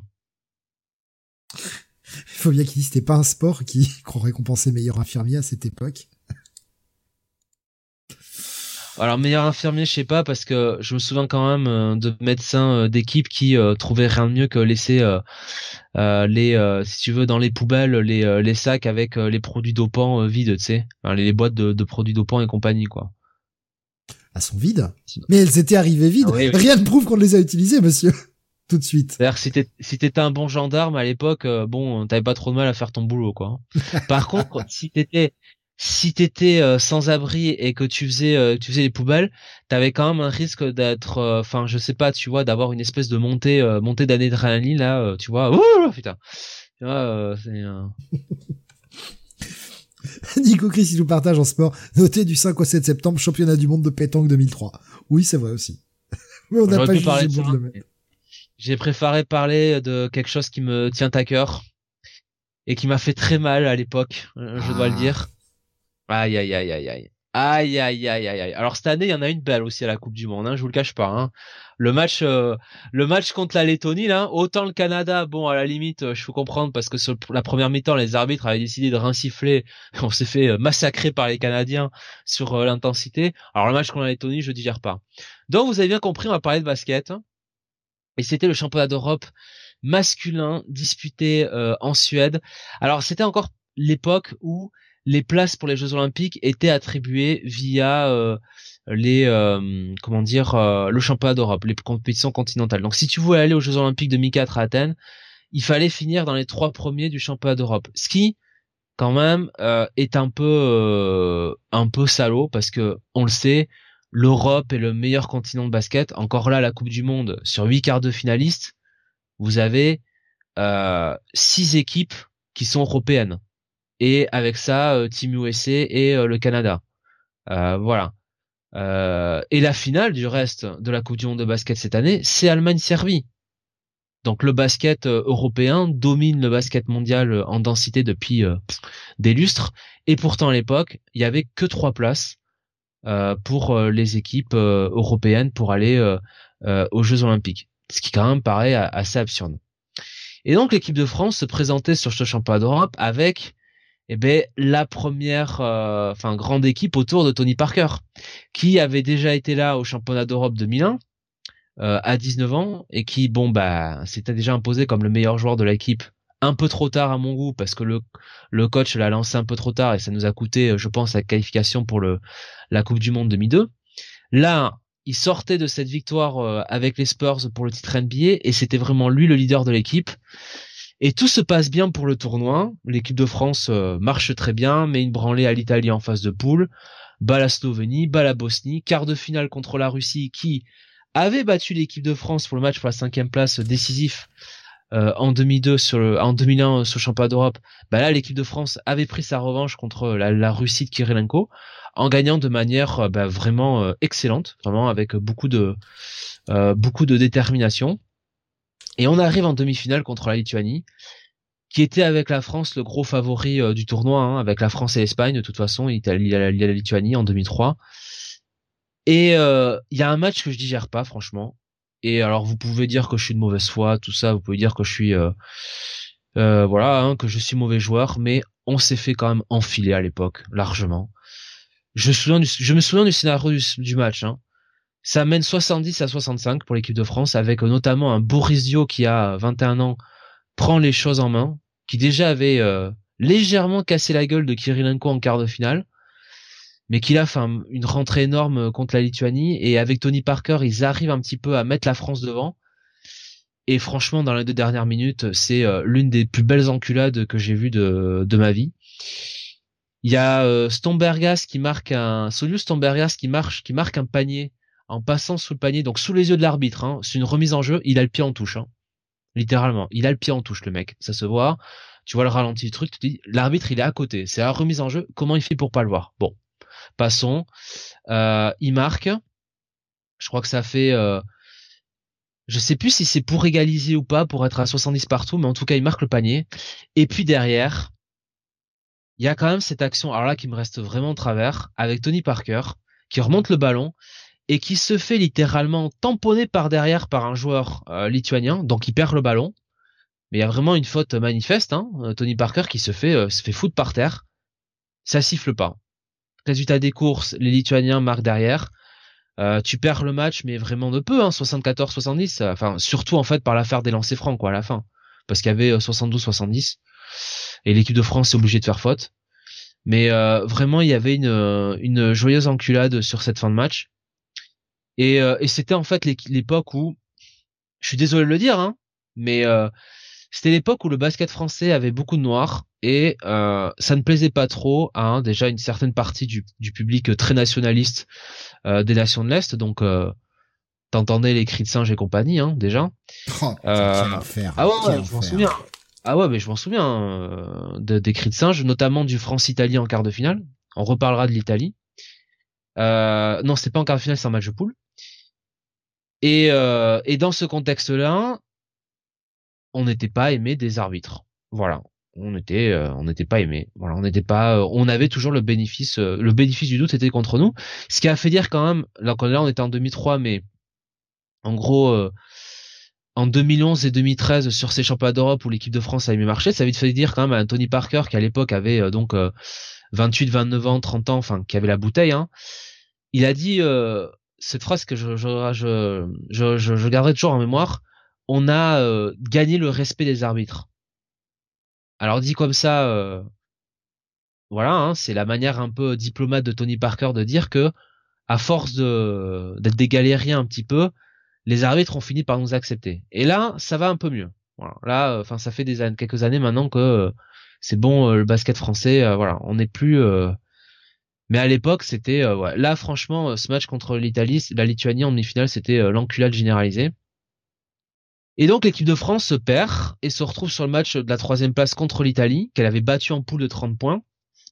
Et euh, ce match contre contre l'Italie, l'équipe de France doit la gagner. Et il se passe qu'il y a des joueurs qui euh, sont un peu déconcentrés et sont pas motivés pour jouer un match pour la troisième place, qui est quand même décisif. Euh, décisif pour la qualif parce que bon c'est vrai t'es pas champion d'Europe ok t'es pas en finale mais si tu gagnes le match pour la troisième place tu vas au JO tu vas aux Jeux Olympiques et il y a des mecs qui étaient pas motivés et l'équipe de France rentre, rentre très mal dans son match, prend le bouillon d'entrée. Et heureusement, euh, Tony Parker avec d'autres arrive à ramener l'équipe. Et malheureusement, ils perdent sur la fin, 69-67. Il y a quand même, je m'en souviens encore, et désolé si vous dites que je suis de mauvaise foi, mais allez regarder le match, il est disponible sur Internet. À la fin, Tony Parker, il a la balle pour égaliser et il se fait quand même, sur une pénétration, légèrement décapiter la tête. On voit quand même euh, la tête de Tony Parker qui se fait... Euh, qui se fait bah, bah, taper hein, par, par un bras des Italiens qui voulait contrer, qui s'est raté. Il n'y a pas faute qui est sifflée. Bon voilà, tu perds comme ça 69-67. La défaite n'est pas éméritée hein, parce que ils sont pas rentrés dans le match, ils étaient pas motivés, ils ont pas fait le boulot. Donc voilà, c'était un peu la période noire euh, du basket français. Bon, c'est comme ça. Vous me direz cette année la Coupe du Monde, on est quand même légèrement passé à côté. On a pris une belle claque dans la gueule. Euh, bon, on est quand même tombé dans la poule de la mort parce qu'il y a quand même des poules en bois dans, ce championnat, dans le championnat du monde, hein, sauf pour nous. Avec un tirage au sort un peu bizarre parce que j'ai appris quand même que la Slovénie s'était retrouvée dans la poule du Japon parce que la fédération japonaise avait demandé que Luka Doncic soit euh, euh, non, il n'était pas dans la poule du Japon, mais c'était dans une poule qui était à Okinawa parce que la fédération japonaise avait demandé que Luka Doncic soit euh, euh, au Japon pour la Coupe du Monde. Ah oui, donc, donc on peut demander. Voilà, donc on peut demander. Nous, par contre, on nous a pas demandé notre avis de se prendre le Canada et la Lettonie dans la poule. Hein. Euh. Non, mais c'est bien de savoir qu'on peut demander en fait. Il suffit de demander après. Non mais non mais il y a eu un tirage de trop sort. C'est la FIBA, hein, bien sûr. Donc comme on accueille les Jeux Olympiques l'an prochain, euh, j'espère que du côté de la fédération française, on demandera évidemment le, tableau, le tableau parfait. Tous les matchs à 20h45. Euh, tu joues avec euh, un jour de plus, un jour de repos de plus que les autres. Voilà, j'espère qu'on demandera ça. Voilà. Bref. mais quel scandale, quoi. Quelle honte. ouais. Ouais, ouais, Luka Doncic. Alors, moi, j'adore Luka Doncic, mais bon, t'as quand même un pays qui demande. Non, non, mais nous, on veut, voilà, on veut demander, on veut Luka Doncic euh, dans euh, euh, dans notre dans notre pool quoi. Alors ce qui est quand même incroyable c'est que le Japon donc était aussi du côté d'Okinawa forcément parce que la Coupe du Monde se passait sur plusieurs pays donc il y avait euh, Philippines, Indonésie, Japon et il doit manquer un dernier peu importe. et, et en fait si tu veux il y avait deux poules au Japon et, euh, et dont le Japon. Et en fait, le Japon, je sais pas comment ils sont démerdés, ils sont quand même retrouvés dans la poule de l'Allemagne, l'Australie, la Finlande. Donc l'autre poule de la mort avec euh, avec celle de l'équipe de France quoi. Il y avait deux poules de, la mort, hein. les autres c'était des poules en bois, faut le dire, au premier tour. Et euh, le Japon est tombé dedans. Alors je sais pas qu'ils ont branlé dans le tirage au sort, mais la prochaine fois, avant de demander à la FIBA d'avoir Luka Doncic, qu'ils s'arrangent un petit peu pour avoir une poule qui leur évite de, de se faire rouler dessus par tout le monde quoi. Voilà. Donc voilà. voilà, ouais, pour cette partie sport, je crois qu'on a fait, un tour. On a fait du mal là. Oui. Allez, partie manga. Ouais, on va passer à la partie manga maintenant. Pardon, la partie, manga très, très légère, oui, cette, ce mois-ci. Voilà sortie du 6 euh, septembre de Yu-Gi-Oh euh, Tom 25. Donc euh, bah, on continue sur le tournoi de Battle City.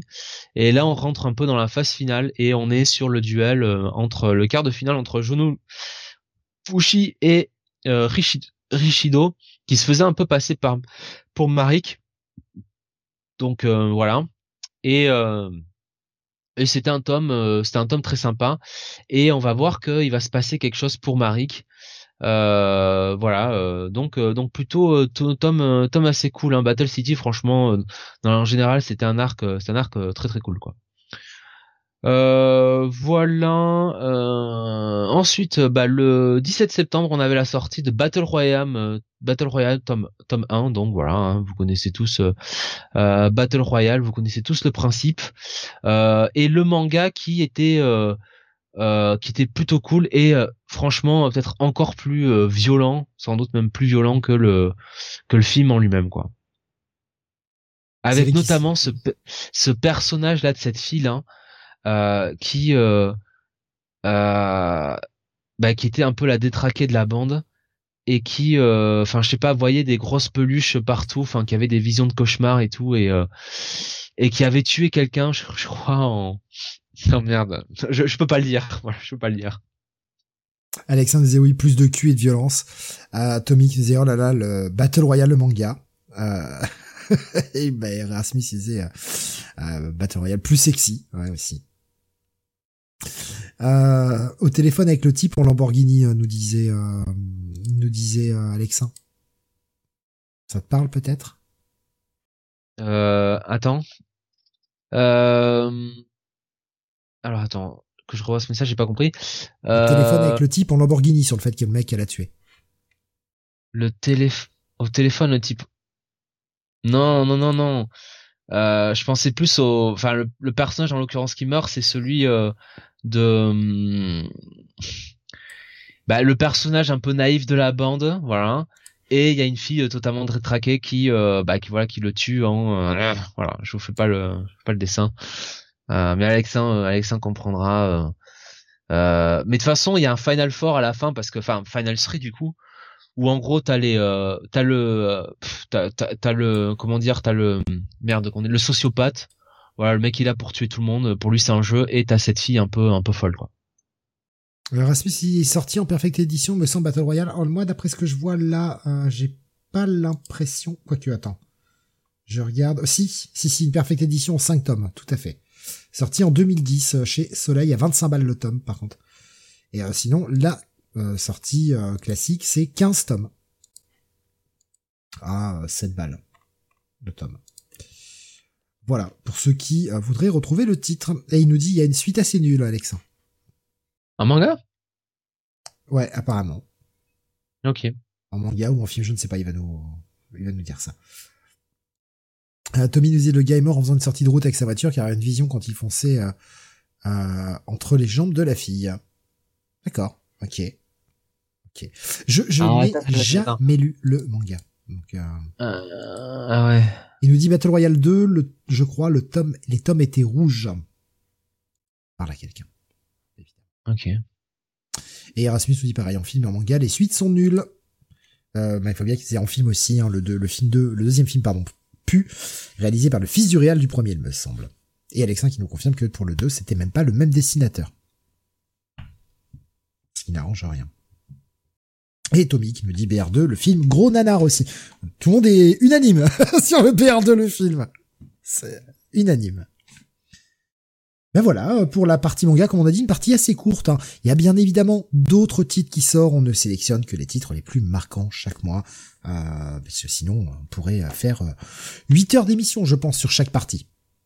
Allez, on va passer à la partie musique. On commence avec une partie un peu plus métal, voilà, euh, métal et dérivé, évidemment. Euh, je commencerai par citer quelque chose qui n'est pas métal, mais ça reste un sacré événement le 15 septembre. C'est pour ça que je le mets un petit peu en dehors. Le 15 euh, septembre sortait euh, le 24e album de David Bowie. Voilà. Alors je suis pas le plus grand fan de Bowie, ça reste quand même un artiste absolument incontournable.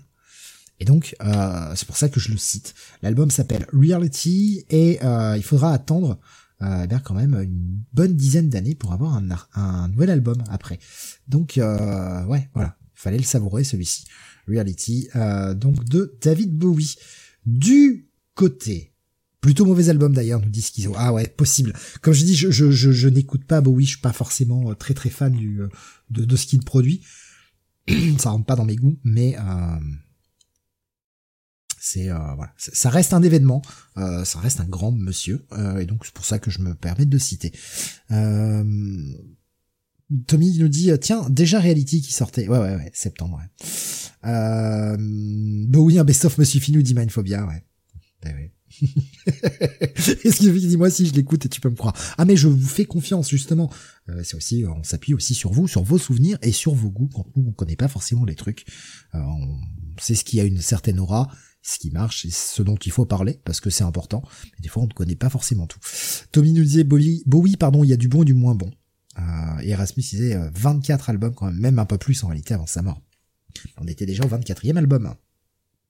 Du côté de la partie un peu plus métallique du spectre, alors on va l'annoncer comme ça et on démarre en fanfare euh, le 2, euh, oui, le, bruit de la fanfare était à la bouche et était nul à chier. Euh, le 2 septembre, le 2 septembre. Black, la fanfare. le 2 septembre, Dance of Death, qui est le euh, 13e album d'Iron Maiden. De ah non, non, pitié, pitié, non. Pour moi, mes goûts, enfin, voilà, c'est à, à, mon goût le dernier bon Maiden. Les suivants, j'aime beaucoup moins. Mais euh, ouais, Dance of Death, euh, qui est pour moi le dernier bon album de Maiden, avec euh, bah, notamment les singles de, de, ce, de, ce, de cet album, euh, qui était Wildest Dreams, sorti 1er septembre, et puis le 24 novembre, on avait Rainmaker, qui sont pas forcément les meilleurs morceaux, mais qui sont quand même les deux plus courts de l'album, donc qui ont meilleure exploitation possible à la radio, puisque 3 minutes 52, 3 minutes 48, ça passe. Évidemment, euh, des morceaux comme No More Lies qui dure 7,21. Bon, après, No More Lies, euh, il est sympathique, hein, mais c'est-à-dire que No More Lies doit le répéter, sans mentir, au moins 70 fois dans le morceau. Donc au bout d'un moment, tu fais, hé, Bruce, c'est bon quoi. À l'époque, encore de Blaze Bailey, on avait ça, d'accord, mais là tu nous fais un morceau de Blaze Bailey avec ta voix quoi. No more lies, no more lies, no more lies, no more lies. Et là tu fais ferme ta gueule, ferme ta gueule au bout d'un moment. J'aime bien le morceau, mais putain qu'est-ce qu'il est chiant quoi, sans déconner. Euh, Dance of Death, euh, très bon, euh, très très bon morceau aussi. Voilà des morceaux comme ça, 8 minutes 36, ça passe pas en radio évidemment. Euh, c'est la pire sortie métal du mois pour les gros groupes avec l'album de destruction. Oui, on, y vient, on y vient tout à l'heure. Euh, ça, ça, ça arrive, ça arrive. Mais voilà, bon album euh, de euh, de Iron Maiden, euh, dernier bon pour moi, dernier bon complet en tout cas. on aura après d'autres albums qui sortiront les, les, les, les années suivantes. Euh, Rasmus qui disait dégueulasse la cover. Ah ils ont voulu faire un peu de 3D sur cette cover, ça ne fonctionne pas. Ah, je suis d'accord. Tommy disait la The couverture 3D, c'est dégueulasse. Du côté européen, toujours le 8 septembre. Je vais essayer d'avancer un peu parce que sinon on y est encore demain. Euh, et demain c'est dans 9 minutes. Gaia, euh, qui est le deuxième album euh, de Mago des Oz, si je dis pas de bêtises, le deuxième. Peut-être fait une merde là. Non, c'est pas le deuxième, c'est le troisième ou quatrième album, quelque chose comme ça. Bon, c'est un album de Mago de Oz, groupe espagnol, groupe de euh, groupe de, de, de, folk, on va dire, euh, folk et vie, euh, voilà. Euh, et c'est le premier d'une trilogie opéra. opéra en trilogie, euh, donc de Mago de Oz. Continuons avec du hard, plus classique, plus plus mignon et surtout avec moins de patates. Mais en même temps, les mecs ont pris de l'âge.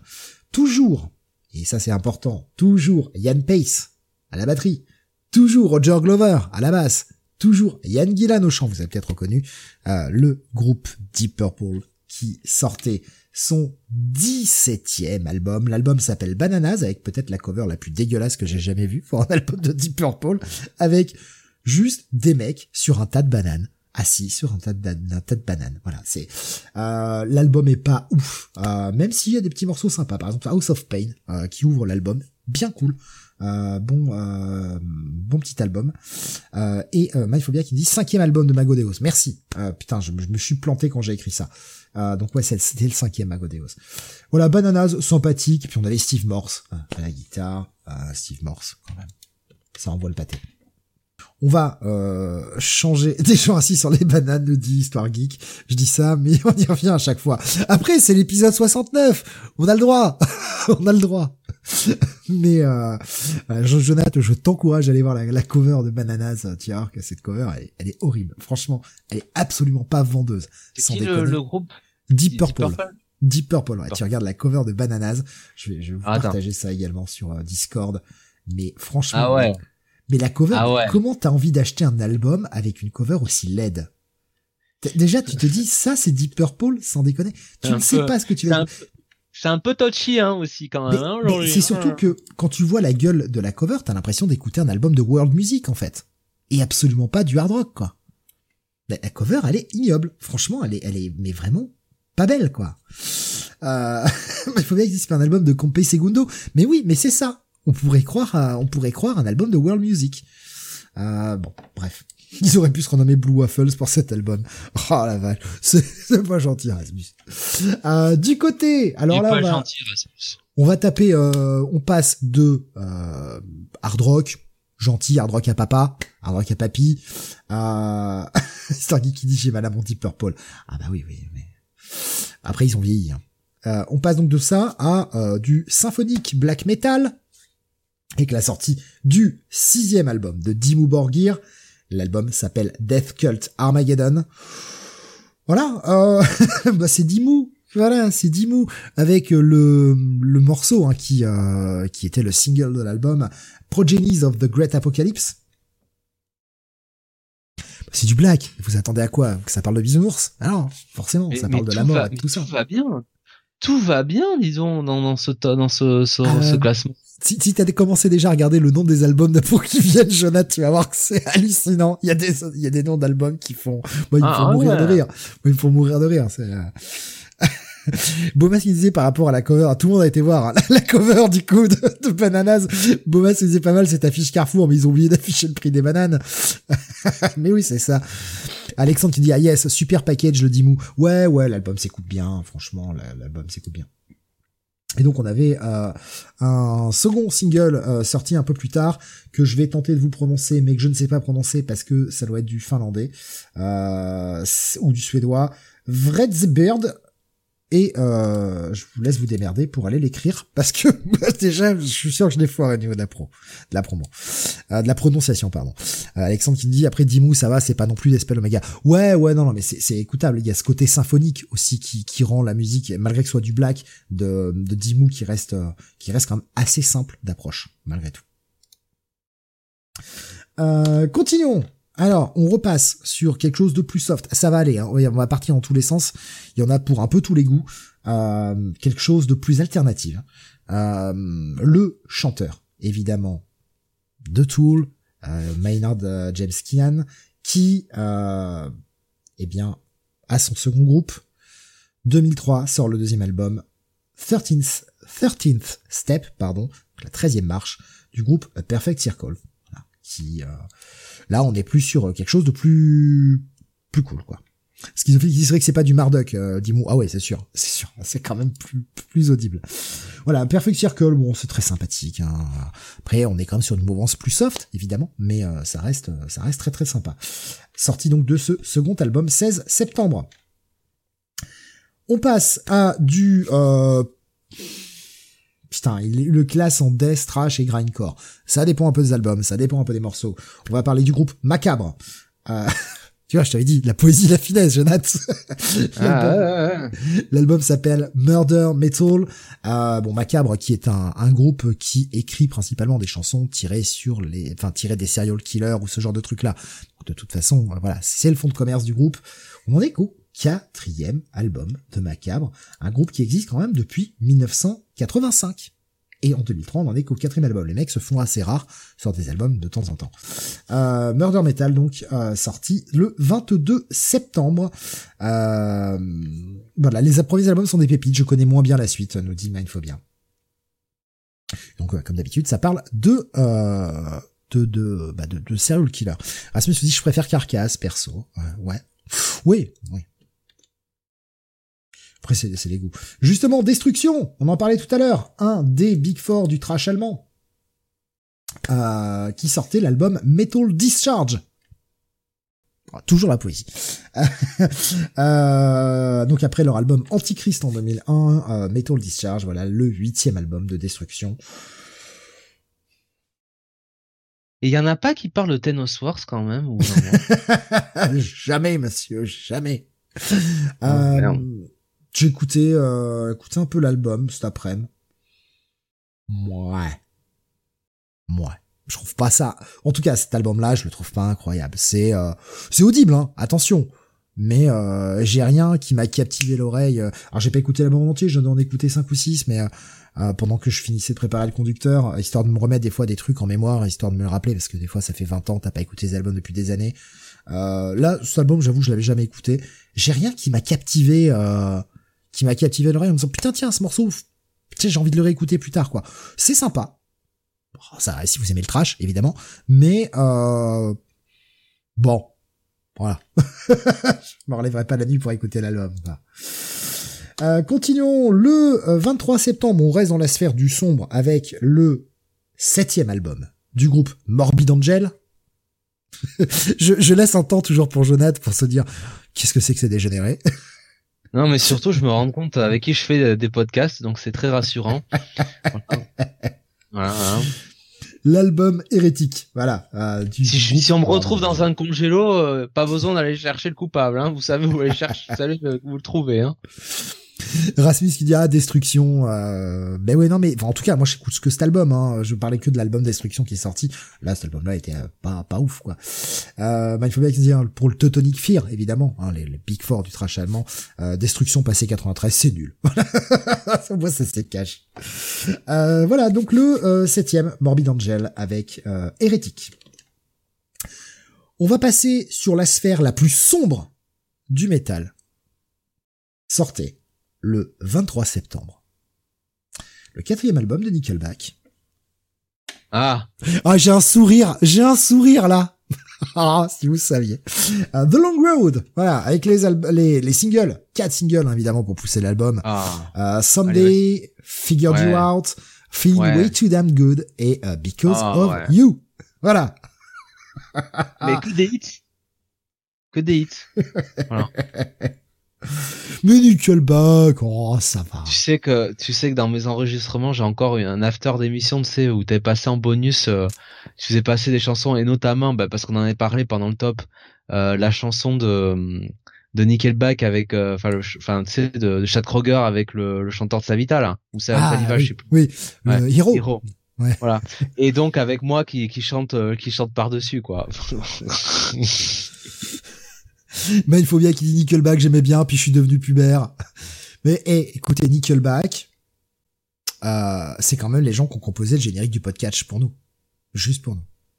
Ben voilà quoi. Donc au bout d'un moment, faut quand même un peu respecter euh... voilà les gens qui travaillent pour vous quoi. Ah mon dieu, ce groupe nous dit Rasmus, chanson de catch, ça. Mais oui, mais ça fonctionne. Après, c'est grand public. C'est ça, ça s'adresse pas au même public, évidemment. Ça va pas s'adresser. Nickelback va pas s'adresser à des gens qui sont fans de Black, quoi. Non, mais ça s'adresse à des gens comme Rasmus. Je, je trouve sincèrement qu'on casse beaucoup de sucre sur le dos de Nickelback. Euh, c'est la cible facile, quoi. Je pense qu'il y a franchement bien pire, bien bien pire. Après, est-ce que euh, est-ce que je les mets au même niveau qu'un groupe de black? Mais non, pas du tout. Mais après, euh, voilà. Après, ça passe. Et je dirais pas m'écouter un album, mais un morceau de Nickelback de temps en temps. Franchement, je vais pas faire la grimace. Hein.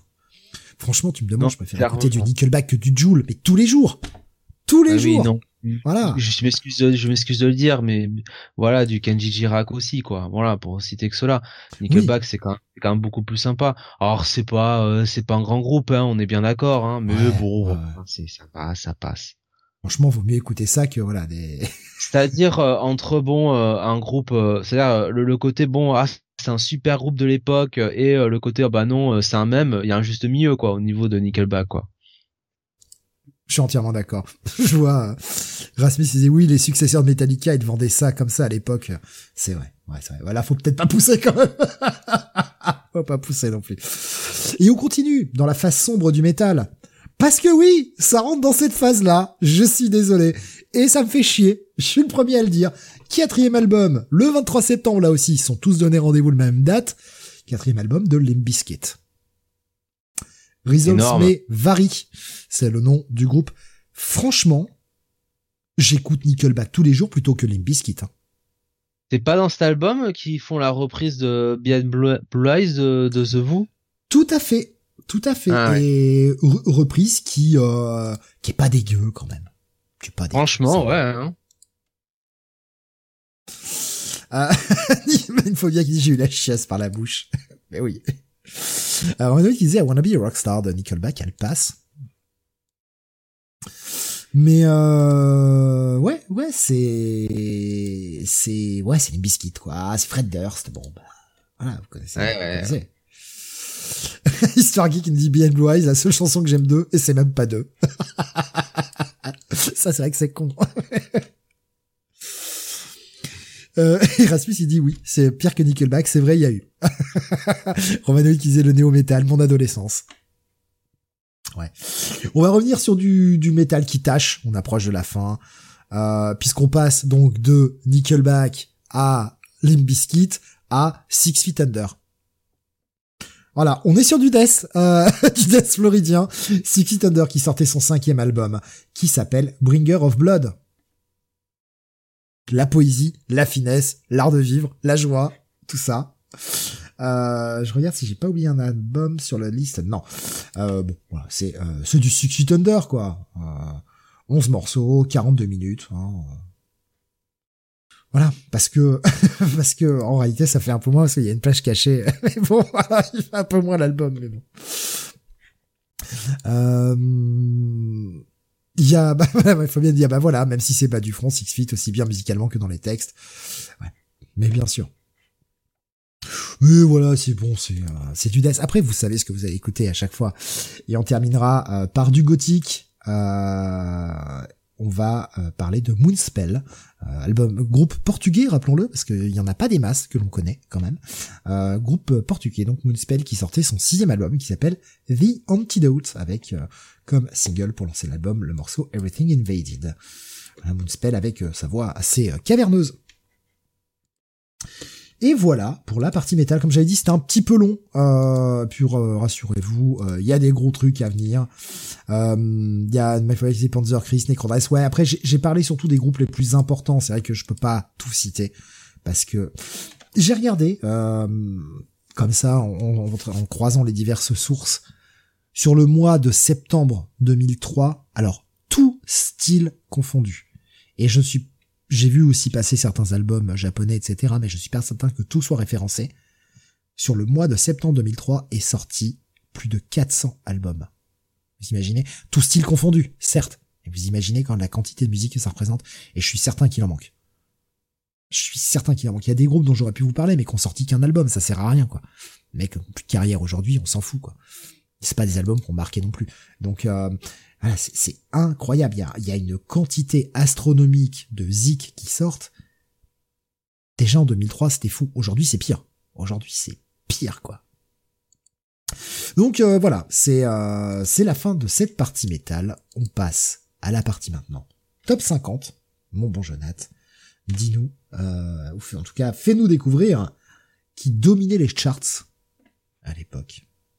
La semaine du 19 septembre euh, au 25 septembre 2003, numéro 1. Euh, Est-ce que Kael est parmi nous? Parce que là, on aura peut-être besoin de lui. Euh, C'est un groupe de R&B français avec deux membres et voilà, dont le le nom du groupe fait penser à un genre. Voilà, un genre de de euh, je sais pas de comment Tragédie, euh, nous disait euh, Alexa. eh, bravo Alexin, bien sûr. Fort, et Histoire Geek l'avait aussi. Et Erasmus l'avait aussi. Ouais, bon, Rasmus, il a toujours après tout le monde. Euh, avec euh, EO. Est-ce que tu m'entends? EO Putain, qu'est-ce que c'est horrible ça. Oh, oh, oh, oh, oh, oh, oh. Ah, ils sont de Nantes en plus, nous dit Erasmus. Oh la vache, mon pauvre. Ouais. Ouais. Euh, ouais, ouais, ouais, ouais. Ah, mais c'est, c'est, c'est Rasmus, euh, Histoire Geek? Non, c'est pas, ah non, c'est quelqu'un d'autre. Bon, bref, peu importe. Numéro 2. Euh, numéro 2, c'est, euh, bah, Alors, le, J'ai coupé la- mon son pour tousser et du coup, je, je l'ai pas rallumé. Je disais en fait, j'ai les yeux sur Discord et YouTube en même temps, donc euh, évidemment, j'ai les deux Ah, chats ouais. sous les yeux. Ouais. Oui, oui.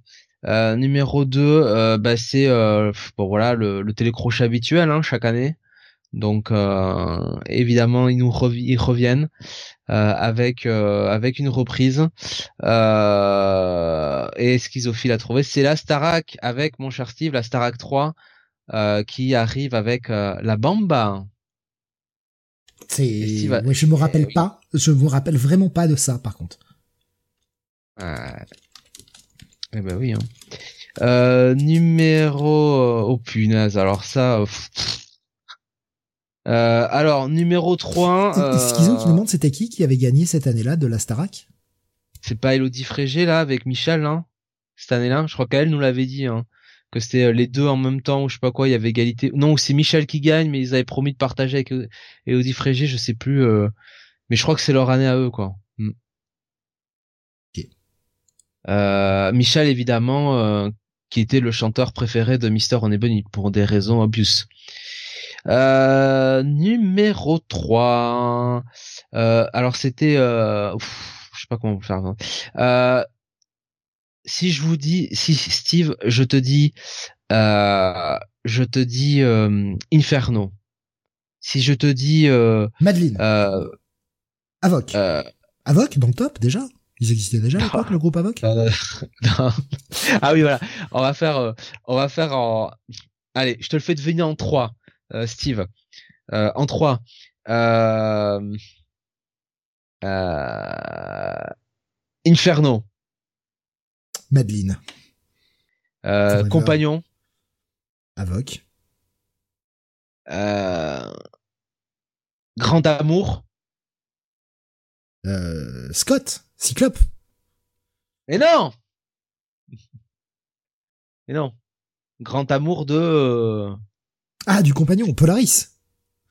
Voilà. Et Polaris, euh, qui a pour prénom euh, Bah, c'est un morceau de Megadeth, mais non, je sais pas. Polaris, non, je sais pas, je connais pas. Tu connais pas le prénom de Polaris? T'as jamais eu Dixon de ta vie, c'est pas possible. Non mais attends, ah non, le ah oui non mais le prénom, je pensais que c'était le nom de l'artiste, donc du coup excuse-moi. Euh, bah Lorna, Lorna. Voilà, et c'est Lorna qui chante Papi Chulo. Oh. Eh oui oui oui. Ah ouais, ouais. je connaissais pas. Non, j'étais, je pensais que Polaris du coup c'était le nom du, du de, de, de l'artiste et qu'il y avait un prénom, tu vois, mais je j'y étais pas. c'est pour ça.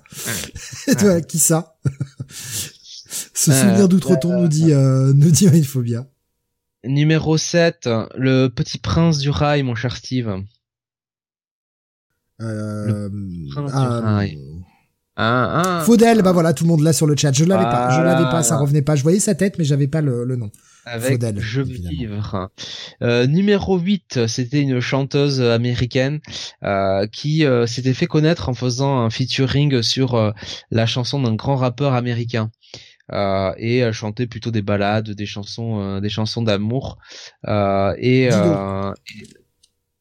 eh ben, Steve. Eh oh putain, eh, je, je l'ai eu, mais une seconde avant Schizo, j'avoue, et Dark Sebi là aussi. Je et, euh, et Erasmus là également aussi. Ouais, ouais, ouais. On ne dira pas que Nico Chris a mis Shakira. Hein. la vache. Pas grave. Hein. Euh, numéro 9, euh, bah c'est le groupe euh, le groupe de, de rock hein, dont on parle tout le temps, pas du Because sorti d'un film de super-héros euh, dont c'était la, notamment, il faisait la, la bande. Euh, Tout le monde dit Kyo, mais ça va pas être ça. Bah non. Euh, Rémi Zéro. Rémi Zéro nous dit. Non, euh, mais non. J'ai dit film. Bah, Nickelback, tout le monde propose Nickelback. Non, un film, un film sorti. Evanescence, nous dit Erasmus. Voilà, bravo. Eh oui, Daredevil, beau masque, oui, c'est ça, tout à fait. Et voilà. Et franchement, les autres sur le chat, vous pouvez avoir tout son de vous faire voler la, la priorité par, par Asmus. Hein. Ah, surtout par Alors, YouTube qui est en décalé. Ouais, bien sûr. Encore plus. Et c'est vrai Numéro... il y a toujours, il y a toujours une, une à deux secondes de, de d'écart entre euh, Discord et YouTube. Numéro 10, euh, ce sont les neveux de, voilà, ils sont trois, Steve. Riri, Fifi et Loulou. Non, les trois T, évidemment. Les neveux de Mike. Sûr. Mikey. Avec Stuck on You. oui, je vous faisais fait mon meilleur Michael Jackson, là. je, je, peux pas faire mieux, là. Bah, ce soir, en tout cas. Ouais. Marc, c'est vrai que Picsou, on n'était pas loin du générique de la bande à Picsou, tout à fait. C'est vrai. C'est le plus grand boss de toute la ville, Michael. Michael. Schizophile nous dit je les connais que pour ça les 3T, mais c'est ça, mais c'est ça les 3T. C'est le plus puissant de tout Canardville, Michael. Non, ça marche pas. Euh, Le problème c'est qu'en plus quand tu chantes ça, je vois tu sais le générique avec la colline et la, le coffre, et quand tu dis Michael, j'ai la tête de Michael d'Arrested Development. Ne me demande pas pourquoi, je ne sais pas. Ça ne fonctionne pas comme image, mais je te promets que c'est ce que j'ai dans la tête. Mon cerveau est bizarre, je vous jure. Numéro 15, c'est un euh, chanteur de télécrochet, de l'autre télécrochet, qui avait gagné ce télécrochet, je crois, cette année-là, euh, et euh, qui était donc un chanteur, chanteur d'origine ibérique, voilà. Et Alexa a trouvé, c'est Jonathan Serradin, avec Je voulais te dire que je t'attends. Voilà. Euh, qu'est-ce qu'on a encore hein? Parce que bon, il faut il faut réfléchir, hein, vous faire trouver des trucs vu que Kael est pas là. Euh, alors, euh, ça c'est nul. Euh, bon, ça c'est trop simple. Numéro 26, mon cher Steve. Alors du côté de Olin, on a eu un bordel en coulisses parce que une personne a dit des mots à l'antenne. Voilà. Et euh, ces mots euh, sont une chanson de ce chanteur. Ah, Cry en- River, Justin Timberlake. Ah oui, là, fallait fan de catch, hein, fallait la trouver, celle-ci. hein. Alors, c'est pas Cry Me River, c'est Rock Your Body. Mais Oh. euh, on n'arrive pas à Cry Me River Merde. assez vite. Merde. Pas, ah, ah. Bon, bah là, là, là, j'avais un avantage, j'avoue, j'avais un Mais avantage. oui, oui, oui. Ouais, alors je vois des messages là qui sont euh, qui sont pas beaux là. hein. Euh, numéro 28, Steve, c'est une euh, une personne que tu aimes beaucoup. Tu la trouves très très belle.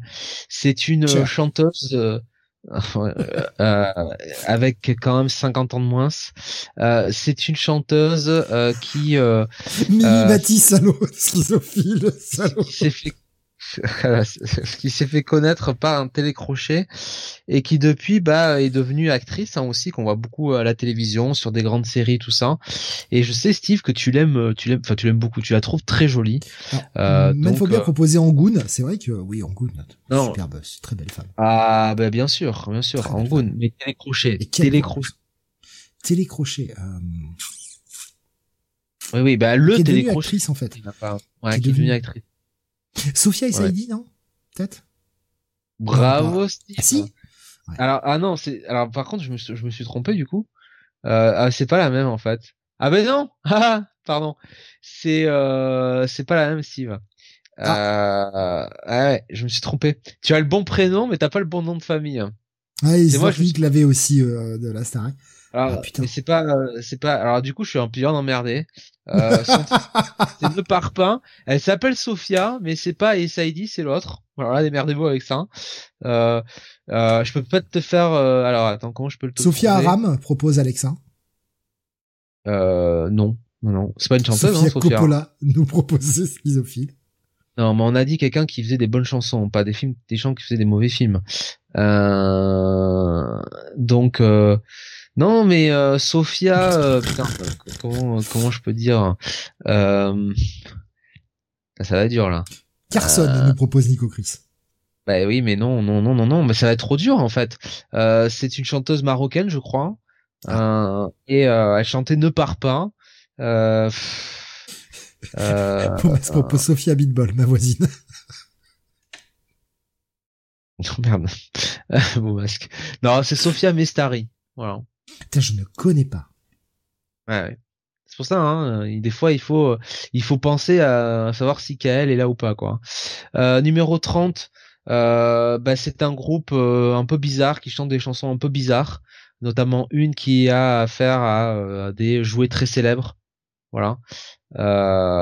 Des jouets qui sont revenus à la mode, hein, sur un, par la mesure, par un film cet été. Euh, et, euh, revenu à la mode par un film. Barbie, ah, euh, à quoi? Euh, et non, pas du tout, c'est pas ça. Mais non, je me suis trompé en plus, putain. Je, je me suis induit en erreur. Non, pardon, oublié.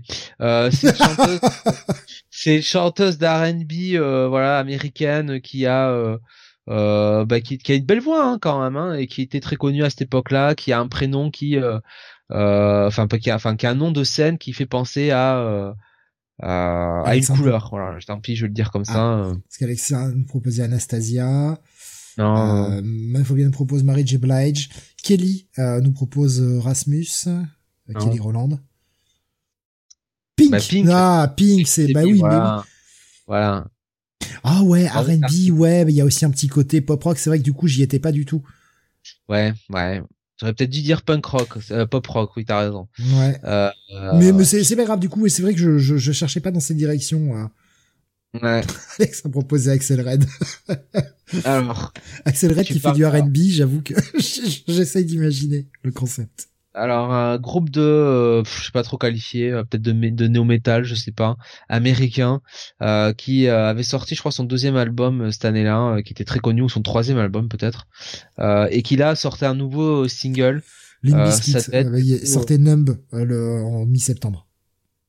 Non, pas Limbiskit, n'importe quoi, Linkin Park, je dis de la merde. Ah, Putain. Eh, Manphobia, de toute façon, t'as eu, hein, c'est Linkin Park, quoi. Ouais, Linkin Park. Je dis Limbiskit parce que je l'ai sous les yeux encore sur le conducteur et, j'ai merdé. Mais ouais, c'était Nom qui sortait, euh, qui sortait en septembre. Alors, qu'est-ce que Proms, euh, Proms Snaphobia, tout à fait, ouais. Tu, l'as eu avant. Linking Park aussi, ouais. Rasmus qui nous dit Trivium. Non, Trivium, ce sera euh, le mois prochain. Sortira Ember to Inferno, leur premier album. Alors, euh, oula, là il y a un truc qui est vachement intéressant, mais ce sera intéressant. Euh, euh, je vais pas pouvoir vous faire deviner celui-là c'est trop euh, c'est trop euh, c'est trop compliqué euh, qu'est-ce qu'on a encore là je suis dans les j'ai passé le, les pas 50 hein, je vous le dis tout de suite hein. euh... Euh...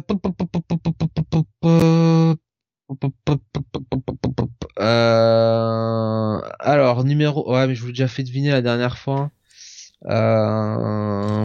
ouais après il y a rien d'intéressant en fait hein. je vois là je je vois pas ce qui est euh, ce qui est pas mal. Euh, bah tiens, numéro 90, ça perd 21 places. Euh, c'est euh, bah, un grand, grand, grand artiste international dont, vous, dont Steve a parlé, je crois, euh, pendant l'émission. Euh, voilà. Oh bah oui, je vais plus vite. Eh ouais. Bravo Steve. Et puis bah écoutez, on va en finir là, hein, parce que parce que voilà quoi, c'est déjà pas mal. Même pas un petit garou, nous dit schizophile. Écoute, euh, mon cher schizophile, s'il y avait eu un garou, je te prie de croire que euh, il aurait été chanté et avec euh, passion. Il y avait, on nous proposait du Kyo, on nous proposait du Patrick Sébastien aussi. Alors Patoche, ouais, peut-être, mais là il y a double dose de il y avait double dose de Kyo dans le top et non merci, pas tous les mois non plus quoi. Peut-être le mois prochain, mais pas exagérer. Hein. Benny qui nous dit pire top depuis le début ah, c'est vrai que bah, plus ça avance et plus c'est difficile hein, les les tops. Hein.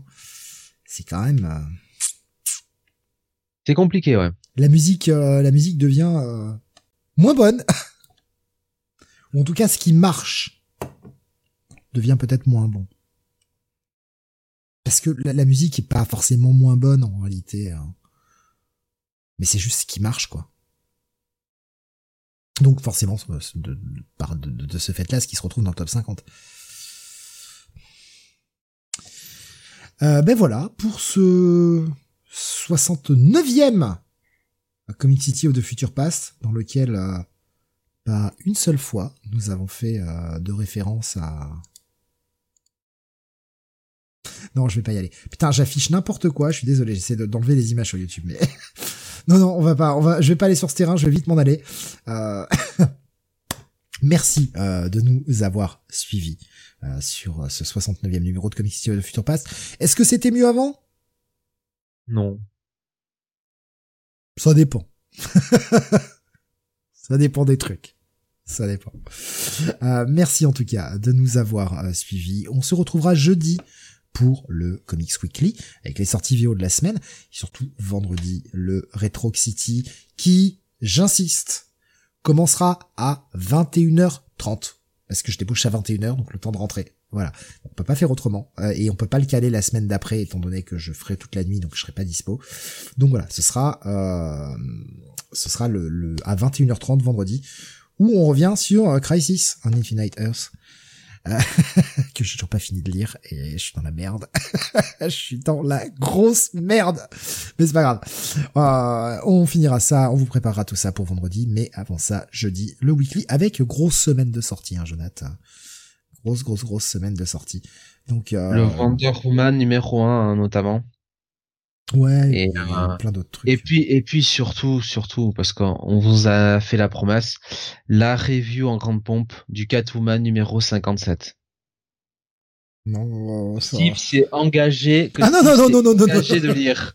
Il a fait la première, la promesse de le lire, et euh, on peut le, on peut l'admirer pour ça.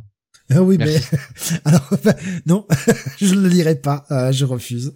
Euh, je ne lis du Tiny Ward que sur la torture maintenant. Voilà. euh, je peux, je peux te faire une de la torture, hein, si tu veux. Hein. Oh oui, torture-moi. Ouais. Nico Crispini, il a bien avancé en montrant la première page. Non, j'en suis à l'épisode 4. Ah, mais euh, j'ai, j'ai eu énormément de, de, de, trucs perso à gérer, ce qui fait que j'ai pas pu avancer autant que je voulais. Euh, mais je vais essayer de rattraper ça d'ici vendredi, bien évidemment. Je sais pas comment, mais je vais me démerder. De toute façon, j'ai pas le choix. Donc, euh, quitte à pas dormir, on, se démerdera. Mais euh, voilà, merci encore. On vous fait d'énormes bisous. On vous dit à la à jeudi, en fait, j'allais dire à la semaine prochaine, mais non, à jeudi, tout simplement. Puis au mois prochain pour une prochaine dose de, de rétro avec le Comic City of the Future Pass consacré au mois d'octobre 2003. Et euh, il y aura du lourd. Il y aura du lourd le, le mois prochain. Je sais pas encore quoi, mais il y en aura. tu sens que je meuble pour trouver mon générique? Tu sens là? Un peu. tu, sens que j'ai envie tu sens que j'ai envie de t'aider en plus. Allez, rendez-vous jeudi. À bientôt. Salut à tous, merci.